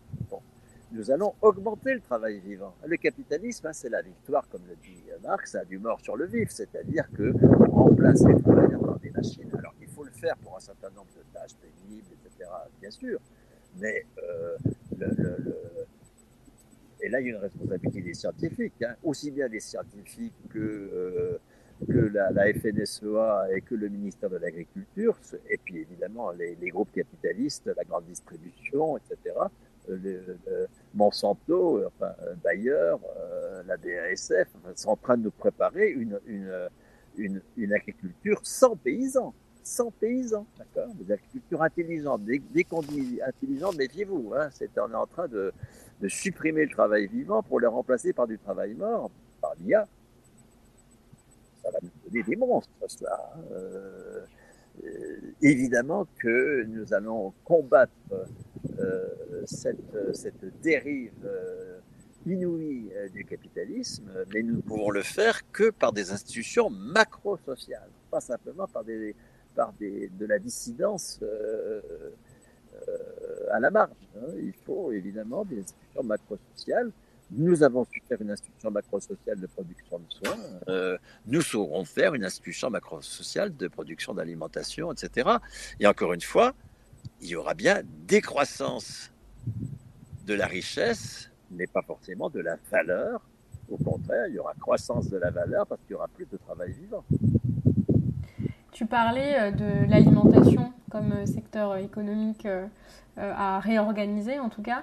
Euh, je ne sais pas si tu as vu aujourd'hui, euh, il y a plusieurs articles qui sont sortis sur l'industrie du textile et sur la grève des travailleuses au Bangladesh. il y a depuis le, presque un mois les ouvrières de la, confection qui sont en grève. Je suis en train de lire l'article qui a été qui a été publié sur nos révolutions sur ce sujet. N'hésitez pas à aller euh, jeter un œil. Donc les ouvrières de la confection sont en grève pour le triplement du salaire minimum afin que celui-ci atteigne 230 dollars par mois. Elles ont refusé d'ailleurs euh, une hausse de salaire de 56%, considérant que celle-ci n'était pas suffisante. Et voilà, là, il y a de plus en plus d'articles euh, de, du patronat d'industrie textile qui sont en totale épouvante, parce que c'est des millions et des millions euh, de, travailleuses, notamment euh, du textile, qui, sont en grève. Et euh, bien sûr, dans l'industrie mondialisée, avec la division du travail international qu'on connaît, bah, ces, grèves qui ont lieu dans le sous-continent indien, et ils ont évidemment un impact des conséquences euh, énormes sur l'économie sur euh, européenne. On pense notamment aux marques comme H&M, Zara, etc. Euh, est-ce que tu as suivi cette mobilisation? Et sinon, en tout cas, avec les quelques éléments que j'ai donnés, qu'est-ce que ça t'inspire, cette, cette mobilisation des, des ouvrières du textile? Oh bah, énormément de joie, hein, ça c'est clair, hein, et que H&M crève, mais mon Dieu, ce sera vraiment pas, ce sera excellent. Hein. alors, la question à se poser, c'est euh, les, euh, comment euh, comment finir avec une division internationale de travail absurde hein, qui repose sur un coût des transports beaucoup trop faible parce que lié à des méthodes absolument esclavagistes traitement des, travailleurs du transport international dans les bateaux, etc ça, suppose encore une fois, moi je n'ai pas de compétences particulières, donc je ne vais pas avoir l'air de dire des choses euh, que je ne connais pas. Hein. Euh, ça suppose encore une fois que euh, dans le temps de travail, nous consacrions moins de temps de travail à la production immédiate, mais beaucoup plus de temps de travail à la délibération, sur euh, ce qu'il est légitime de produire, euh, sur ce que devient l'outil euh, que nous lègue le capitalisme, parce qu'il nous lègue énormément d'outils, qu'est-ce qu'on en fait, comment est-ce qu'on les restructure pour d'autres finalités. tout ça doit venir évidemment du temps de travail, comment on se forme aussi, hein, comment on se, forme à produire du, du, du, textile. alors un certain nombre d'accords internationaux. Pas du tout de, faire du protectionnisme euh, qui supprime la, division euh, euh, travail à l'échelle mondiale. Mais le, le, coton, c'est pas forcément en France qu'on peut le produire, etc., etc. Mais que, que nous, nous, enfin, enfin, y a, mais là, vous voyez, tu, me mets sur un, sur un domaine qui n'est pas le mien, donc je ne vais pas pouvoir. Euh, non, mais t'inquiète pas. Autre chose que des, que des, que des balbutiements. Et là, encore une fois, bienvenue au club. Hein. Il faut absolument que toutes ces réflexions-là euh, soient, soient menées collectivement. Moi, j'ai pas de, sur le salaire et la sécu, j'ai des choses à dire, mais sur la division internationale du travail, c'est moins, c'est moins, pour moi, c'est, pas mes domaines de, de compétences. Mais il, est clair que euh, dans, la, souveraineté sur le travail que nous avons à mettre en place, euh, la, question des accords internationaux, hein, moi je ne suis pas du tout pour un repli euh, euh national euh, euh, en tout domaine et en tout. Les, accords internationaux peuvent avoir, peuvent avoir du sens mais encore faut-il que euh, nous, nous, nous, nous, participions à la décision. Hein. C'est, tout, le problème dans, dans le capitalisme, c'est que nous consommons des objets dont nous ne savons pas comment ils sont produits. Hein. Et du coup, euh, bah, on ne sait pas, on découvre de temps en temps qu'au Bangladesh, etc., euh, etc., il y a un immeuble qui vient de s'effondrer tellement les patrons se foutent complètement, enfin, tellement H&M se fout complètement de ce qui se passe dans les lieux où ils ils achètent leurs textiles, euh, euh, euh, il y a toute une série de compétences qui doivent devenir les nôtres, alors que pour le moment, nous acceptons de consommer des biens, nous ne savons pas comment ils sont produits. Ça, il faut absolument refuser. Nous ne pouvons plus consommer des biens, nous ne savons pas comment ils sont produits. Hmm. Oui, c'était pas forcément un sujet. Enfin, je savais pas trop si tu aurais euh, des billes pour répondre. J'ai trouvé ta, ta, réponse passionnante. Mais voilà, je, trouvais, euh, je trouvais la question, enfin, le sujet intéressant et je voulais savoir. mais bien sûr, mais le sujet est central. Oui. Il est clair que le, pillage, le pillage euh, des, des, des, nations dominées est, au cœur de, de, nos pratiques. Hmm. alors, le, le, bien sûr. Hein. Hmm, et puis même au point de vue d'émancipation individuelle, le fait, c'est une aliénation totale que de ne même pas avoir conscience de, des tenants et des aboutissants de, de ce qu'on consomme, quoi. Et... Ah oui, oui, oui, oui, oui, oui, ça, il faut vraiment que l'on sorte de cette, de cette ignorance euh, euh, très dommageable. Hmm. Euh, j'ai deux questions encore à te, à te poser qui concernent davantage les déjà là communistes. Euh, c'est des questions vraiment que, je me pose depuis longtemps et je suis très contente de pouvoir euh, en discuter euh, avec toi. L'année 2023, elle a été une année où le gouvernement s'est montré particulièrement offensif et particulièrement agressif contre les la communistes. Euh, dont on parle depuis tout à l'heure. Euh, bon, pour, pour, citer quelques réformes et quelques offensives, il y a eu la réforme des retraites cette année qui a été imposée malgré la majorité populaire qui était massive. Euh, plus récemment, la réforme de l'assurance chômage qui remet en question le principe même de sécurité sociale. Comment faire face à ces offensives qui menacent mortellement ces déjà là communistes et qui du coup voilà, menacent que ce soit des déjà plus là malheureusement communistes sous un, un futur assez proche si le gouvernement continue ses offensives et réussit à, éclater ses, conquis euh, sociaux bah, Pour moi, encore une fois, c'est la, une partie de nos défaites vient de ce que nous sommes toujours sur le terrain d'adversaire et, nous, nous dépendons de son agenda.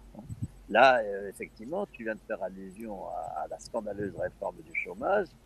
Euh, il va y avoir un, une, scandaleuse réforme de l'assurance, euh, enfin de l'AME, enfin euh, sous, sous, sous, sous enfin, dans la loi immigration, enfin, etc.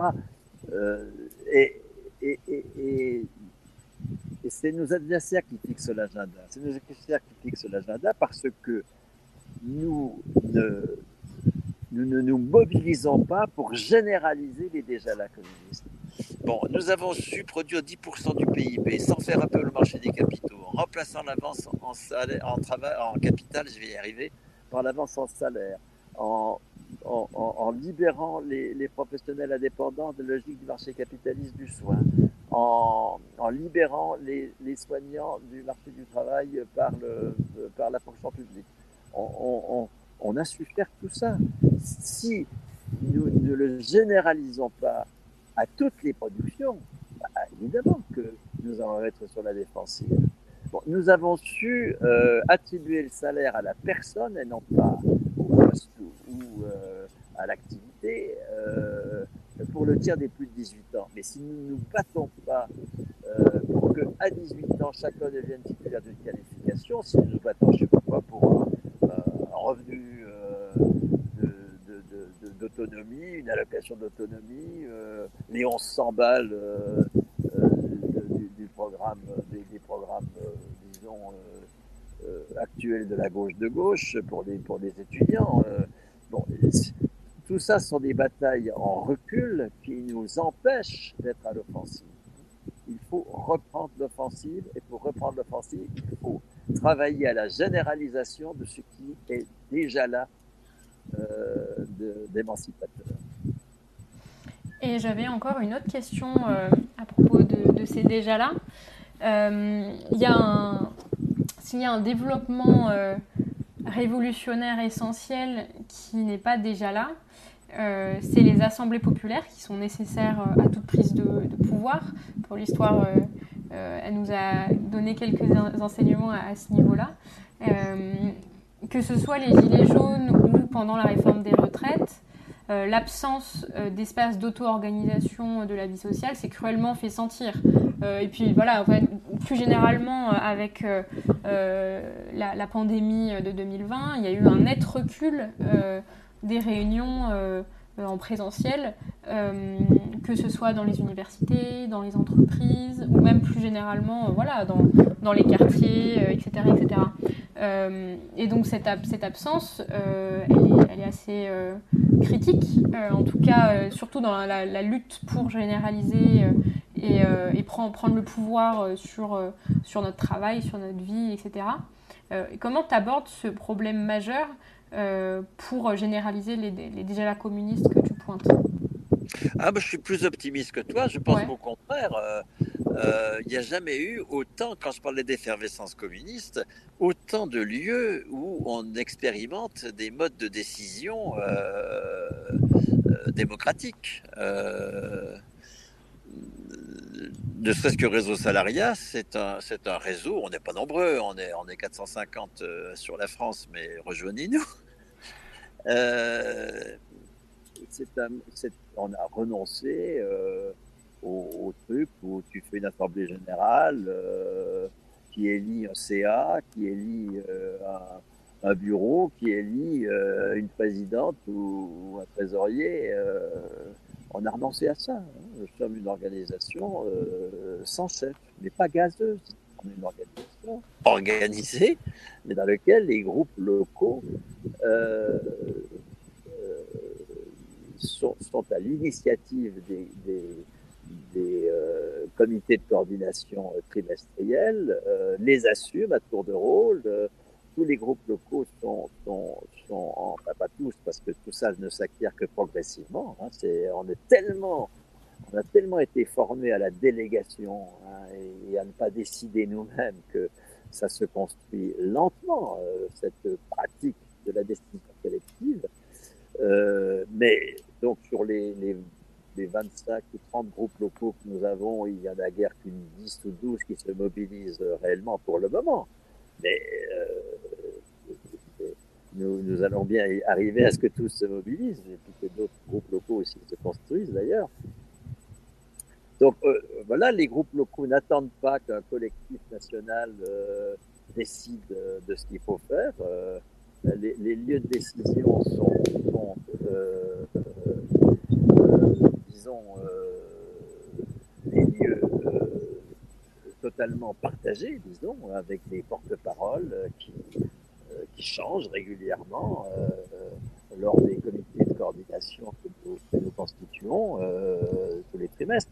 Bon, donc, et puis un trésorier, enfin, un secrétariat, etc., qui, qui n'attend pas, qui, qui, qui, tourne régulièrement euh, les commissions administratives qui n'ont aucun pouvoir décisionnel, qui exécutent ce qui a été décidé en comité de coordination euh, et qui changent régulièrement de, de enfin, c'est des groupes locaux qui s'en chargent Hmm. régulièrement. Enfin bref, on est, on est, euh, on expérimente euh, et, et, encore une fois avec des difficultés parce que encore une fois, il faut voir comment les partis politiques et les syndicats fonctionnent de façon totalement verticale.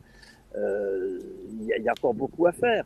Mais euh, moi, je salue au contraire. Je pense que nos révolutions euh, fonctionnent comme ça. Je salue l'effervescence démocratique.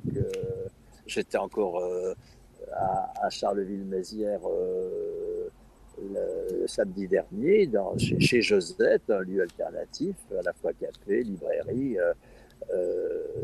qui, qui fonctionne de façon totalement démocratique et qui est un lieu de, encore une fois, de- de- d'effervescence, de, un lieu de débat, un lieu citoyen. Euh, non, moi je suis plutôt optimiste là-dessus. Oui, mais je, je, évidemment, je salue également tout ce travail militant qui, sans qui euh, euh, bah, nos débats auraient même pas de sens, puisque c'est bien parce qu'il y a énormément de personnes qui se mobilisent et qui réfléchissent à ces questions-là qu'on peut euh, se permettre non pas seulement d'espérer, mais d'agir pour changer les choses. Euh, évidemment, c'est des, des débats qui agitent énormément de choses dans la société. Mais tu vois, par exemple, je, faisais, je faisais plus allusion, par exemple, pendant la, les, les, les émeutes qui ont euh, suivi le meurtre euh, de Naël Merzouk pendant. Elle. euh, ouais, c'est ça, en, en juillet. En juillet, oui. Bah, il n'y a pas eu. euh, Enfin, il y a eu évidemment euh, une grosse mobilisation euh, de soutien, en tout cas en termes d'opinion majoritaire. Les deux premiers jours. Les deux premiers jours euh, suite à, ce meurtre, euh, voilà, l'écrasante majorité de l'opinion était soutenait euh, évidemment la, colère et l'indignation euh, des, des, Nantériens et Nantériennes qui ont perdu euh, un de leurs enfants. Euh, mais c'en est resté là malheureusement et euh, voilà au bout de deux jours le, le, rapport de force s'est inversé euh, du fait que euh, cette mobilisation faute euh, d'assembler euh, Nina nous a quitté mais je vais la remettre euh, dès qu'elle réapparaîtra dans mon, fil. Euh, faute de, de, réunions, faute d'assemblées dans les quartiers, faute, faute d'assemblées euh, dans les autres endroits en France qui auraient pu apporter une solidarité politique concrète. Enfin, tu, vois, ça a été très... euh, sur les réseaux sociaux, il y a eu des manifestations, euh, euh, des rassemblements à la mémoire de Naël et en protestation contre les violences policières. Mais moi, c'est plus ces assemblées... populaires qui organisent les luttes, qui permettent d'auto-organiser la lutte sociale et qui permettent surtout de donner une direction à la colère pour que cette colère, elle, malheureusement, elle ne se retrouve pas face à un mur, un mur policier en l'occurrence, et ne soit pas matée dans la violence. Euh, je pense qu'il y a évidemment énormément de choses qui se font, des, énormément de personnes qui travaillent euh, à un changement de société et, et euh, ça, c'est absolument pas quelque chose que je remets en question, mais c'est plus, euh, tu vois, ma question sur euh, quand il y a une lutte sociale qui, embrase le pays, euh, il n'y a pas euh, ce. Comment dire Depuis, d'autant plus depuis la pandémie, euh, on a une difficulté à s'organiser en assemblée dans tous les quartiers, toutes les villes, euh, pour euh, coordonner la lutte sociale et lui donner une direction et une stratégie euh, de, bah, de prise du pouvoir. Parce que là, aujourd'hui, c'est Macron, quoi. C'est euh, Darmanin, c'est les personnes qui ont en- entre leurs mains euh, le pouvoir qu'il faut, euh, faut virer de là et mettre le peuple à la place, quoi. Tu vois? Oui, non, mais bien sûr, hein, je suis, euh, je suis d'accord avec toi. Euh, moi, ma, réaction face euh, aux propositions de la gauche de gauche euh, en juillet dernier, c'était, mais enfin bon, qu'est-ce que nous avons dit à la gauche de gauche? Nous avons dit, ces quartiers sont désertés par les institutions républicaines, il faut euh, euh, davantage d'écoles, il faut euh, revenir, qu'il y ait à nouveau de la poste, il faut qu'il y ait des, entreprises, il qu'on redonne un tissu de services publics dans ces, dans ces quartiers. bon, d'accord, c'est pas faux comme proposition, mais la proposition, pour moi, de base, c'est de supposer que les, les, personnes en question, les, émeutiers dont tu parles, euh, leurs parents euh, sont parfaitement capables de décider de ce qui est bon pour eux euh, et que c'est pas nous qui, par un bon état, faisant une bonne politique, allons déverser des bonnes choses à des gens qui sont en manque. Je trouve, je, personne ne, hmm. peut être défini par son manque. Nous sommes tous, euh, tu, tu assistais d'ailleurs hein, sur la, la, la, des assemblées dans lesquelles les gens décident de ce qui, de ce qui, de ce qui est bon pour eux. Hmm. Euh, euh, mais encore faut-il qu'il y ait des droits. Hein. C'est pour ça que j'insiste sur le fait que notre, euh, notre responsabilité euh, comme parti communiste, comme, euh, comme membre de la NUPES, enfin ex-membre paraît-il, si j'en crois, si crois nos, directions imbéciles, notre, notre responsabilité, de, de, de, de, de revendiquer pour les jeunes de ces quartiers le salaire à 18 ans, la responsabilité économique. Euh, c'est fondamental, ça. C'est de faire foi sur les intéressés eux-mêmes hein, et non pas sur un bon État qui va faire une bonne politique euh, d'en haut euh, en définissant les, les, les, les, personnes de ces quartiers par leur manque. Tout ça, tout ça est scandaleux, ça me, ça me choque. Il faut absolument que nous, nous, nous changions notre braquet de ce côté-là ça a été tout le temps, d'ailleurs, le, le, le, le, fait des organisations de classe. Hein. Euh, nous ne voulons pas être considérés comme des gens en manque à qui on va apporter quelque chose. Nous sommes, nous, en capacité de définir nous-mêmes ce qui nous convient.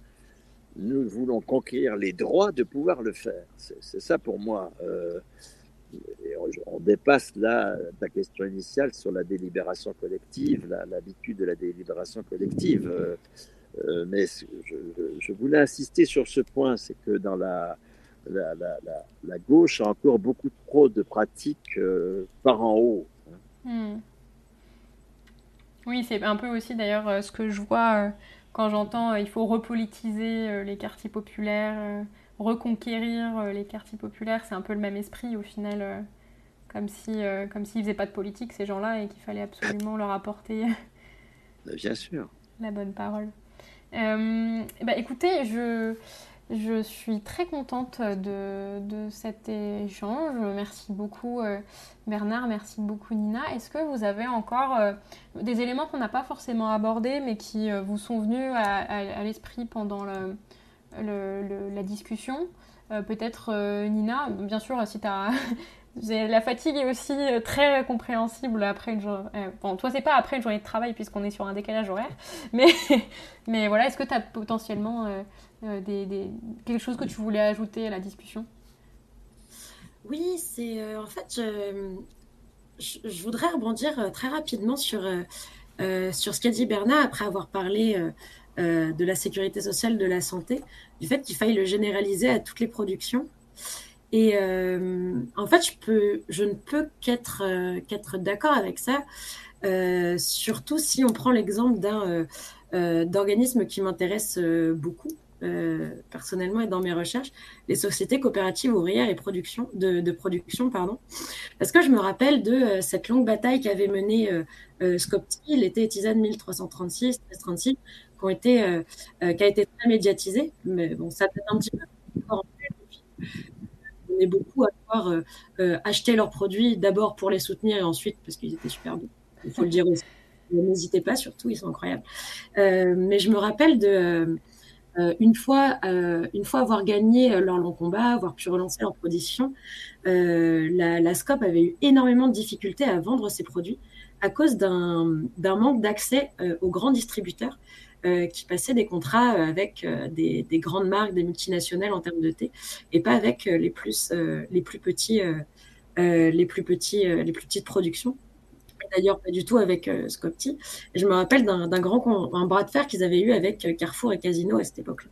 Et en fait, ça me, ça me fait vraiment penser au fait que, oui, en effet, si on, si on veut réussir à faire quelque chose, avoir une sécurité sociale de, tous les pans de la vie qui fonctionnent, euh, il faut qu'on qu'on pense à vraiment absolument tout.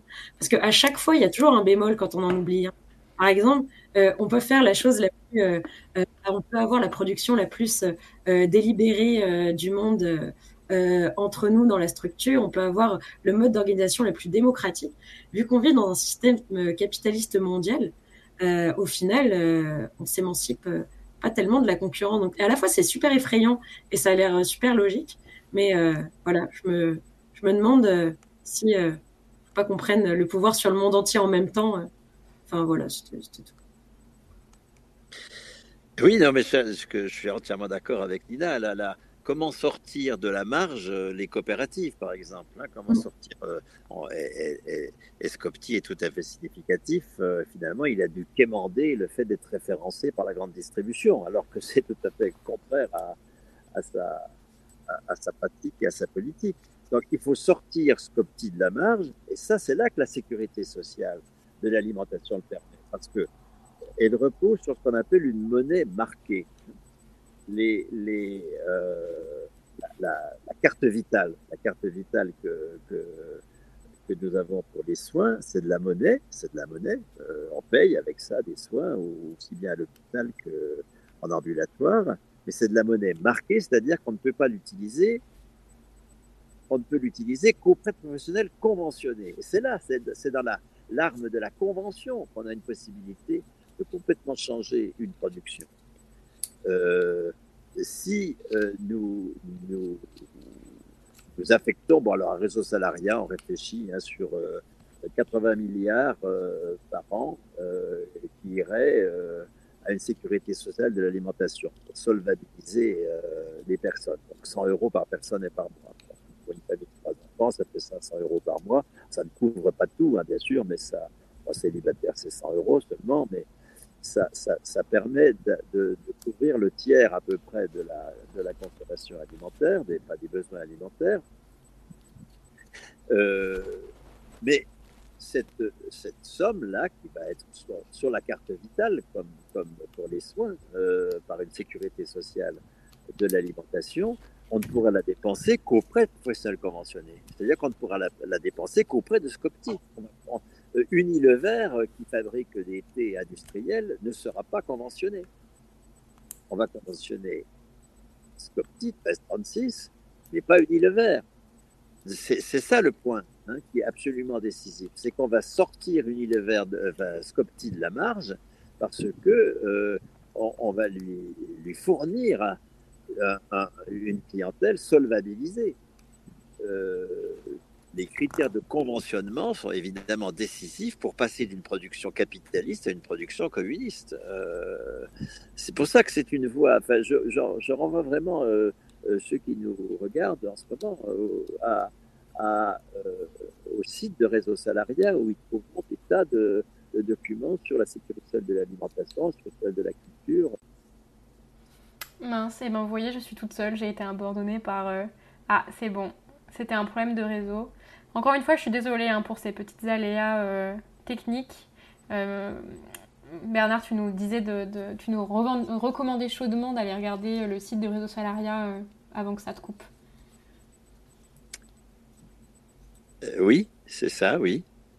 Oui, mais du coup, je voulais juste te laisser terminer ta phrase. Malheureusement, tu as été coupé, mais si tu. Ah, ben, non, mais que sur le site de Réseau Salaria, donc réseausalaria.info, euh, les personnes qui nous, qui, euh, nous regardent en ce moment euh, trouveront des, tas de documents et de références sur la sécurité sociale de l'alimentation, de la culture, des services funéraires, du, logement, etc.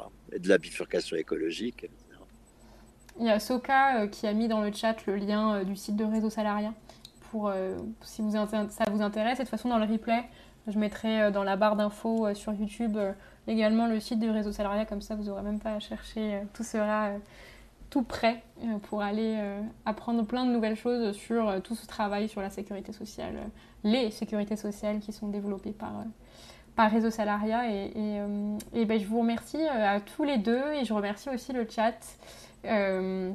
merci beaucoup pour, pour cette discussion. J'espère que que ça vous a plu et que ça a permis aux uns et aux autres d'appréhender un peu plus euh, les problématiques euh, qu'on a abordées. Et j'espère surtout, euh, j'ai vu ton, doigt levé et j'espère surtout que ça vous, donnera envie d'aller fouiller un peu plus tous les sujets qu'on a, qu'on a fait que effleurer, parce que malheureusement, même si ça fait déjà presque deux heures qu'on discute, ça ne peut qu'introduire à tous les, tous les sujets dont on a parlé. Euh, mais voilà, en tout cas, je vous invite fortement à aller regarder, le, effectivement, comme vient de le dire Bernard, le, site de Réseau Salariat. Et puis, bah, bien sûr, je fais la pub pour euh, nos révolutions. Tous les articles qu'on publie sont très intéressants, évidemment. Je ne pourrais pas dire autre, autre chose. Euh, je vous invite à, vous, à, vous, inscrire et vous abonner à notre, à notre veille d'actualité, dont le lien est juste au-dessus du chat pour ceux qui sont en direct. Et dans le replay, je mettrai dans la barre d'infos. Nina, tu voulais, tu voulais rebondir? Oui, en fait, j'avais envie, en guise d'épilogue de poser une, dernière question à Bernard qui peut à la fois être très vaste, mais euh, aussi être répondue en quelques mots. C'était euh, euh, tout à l'heure, tu disais que quand on sera mûr pour ça, et en fait, il nous manque quoi pour être mûr, pour pour toutes ces belles idées? Bah, je pense que la l'école, pour le moment, ne, nous forme pas encore à la responsabilité collective. Euh, il y a peu de lieux où nous,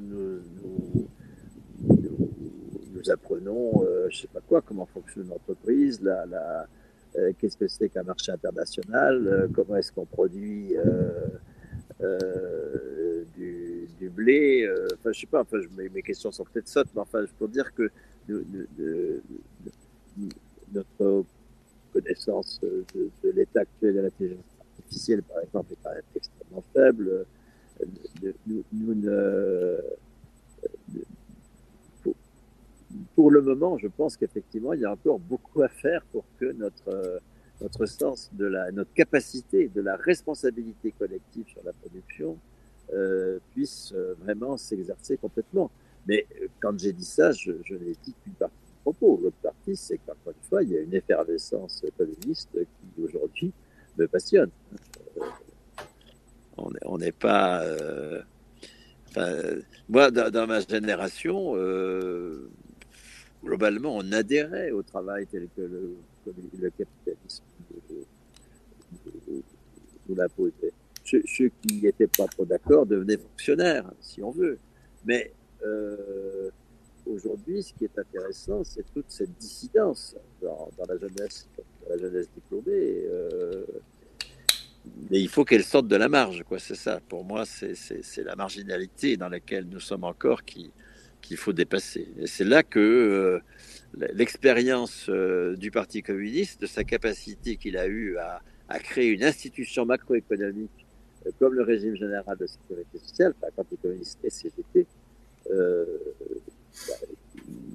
doivent nous faire réfléchir euh, et puis surtout nous donner confiance. On peut, euh, on peut, euh, après tout, on n'est pas plus bête qu'eux et on peut faire bah, aller plus loin qu'eux dans la conquête de la souveraineté sur le travail. Mm, mm. Oui, et puis il s'agit aussi à chaque mouvement social, à chaque grand mouvement collectif de Souvent aujourd'hui, euh, ça prend la forme de contestation contre euh, les politiques menées par le gouvernement, parce que euh, malheureusement, en tout cas, dans, vu comment est organisée la démocratie sous la Ve République, c'est un peu comme ça que, s'organise le débat public. Mais, mais à, chaque, à chacun de ces mouvements sociaux, il y a aussi l'enjeu de, de se mettre en position, ou en tout cas d'essayer collectivement de, de, voir comment on peut faire en sorte de, bah, de prendre le pouvoir, quoi. Bon, c'est dit de manière très, euh, très naïve, là, comme ça, mais c'est une vraie question, quoi. Euh, euh, comment on, peut avancer à chaque moment dans le débat collectif, dans la conviction de, de, plus en plus de personnes, dans, les, dans, les, dans la tentative de, de former une majorité politique autour de, de revendications et de, de, voilà, de l'envie partagée par l'ensemble de, de, du mouvement social de changer la société. Euh, comment on peut faire pour, euh, pour faire avancer les choses Parce que, en tout cas, moi, c'est peut-être là-dessus que j'ai envie de finir, mais euh, à chaque fois, on se pose la question pourquoi les gens ils se mobilisent pas pourquoi, enfin, Évidemment, les gens se mobilisent, mais je, je reprends un peu les, les termes du, de la classe dominante. Pourquoi les gens se mobilisent pas Pourquoi les gens votent pas Pourquoi les gens s'en fichent de la politique, etc. C'est faux. Les gens ils s'en foutent pas, ils s'en fichent pas de la politique. Ils sont au contraire extrêmement, ils ont plein de revendications. Mais juste aujourd'hui, euh, surtout, les gens ont énormément de. de comment dire euh, un haut niveau d'exigence euh, par rapport à ce, les changements qu'ils veulent apporter à la société, un énorme niveau d'exigence qui est la hauteur des défis qu'on a à relever, autant sociaux, climatiques, démocratiques, etc.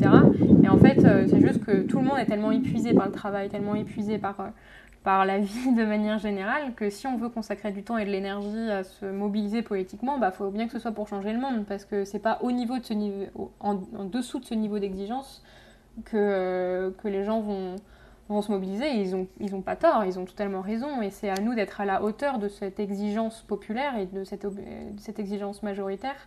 Euh, et de ne pas renoncer à prendre le pouvoir, parce que dès l'instant où on renonce à prendre le pouvoir, on renonce à, la majorité populaire, parce que la majorité populaire, elle, elle n'a pas renoncé à, prendre le pouvoir et, voilà. je savais pas vraiment comment conclure ça, mais mais euh, mais voilà. En tout cas, je vous remercie encore une fois euh, euh, tous les deux. je suis vraiment encore une fois ravie d'avoir pu discuter avec vous deux. de toute façon, je suis certaine qu'on pourra se recroiser à l'avenir dans, nos luttes. Euh, je remercie également le chat, merci à toutes et à tous. Bien sûr, l'intégralité de cette discussion sera retransmise sur YouTube à partir de demain. Voilà, passez une très bonne soirée et puis merci encore. merci, merci beaucoup.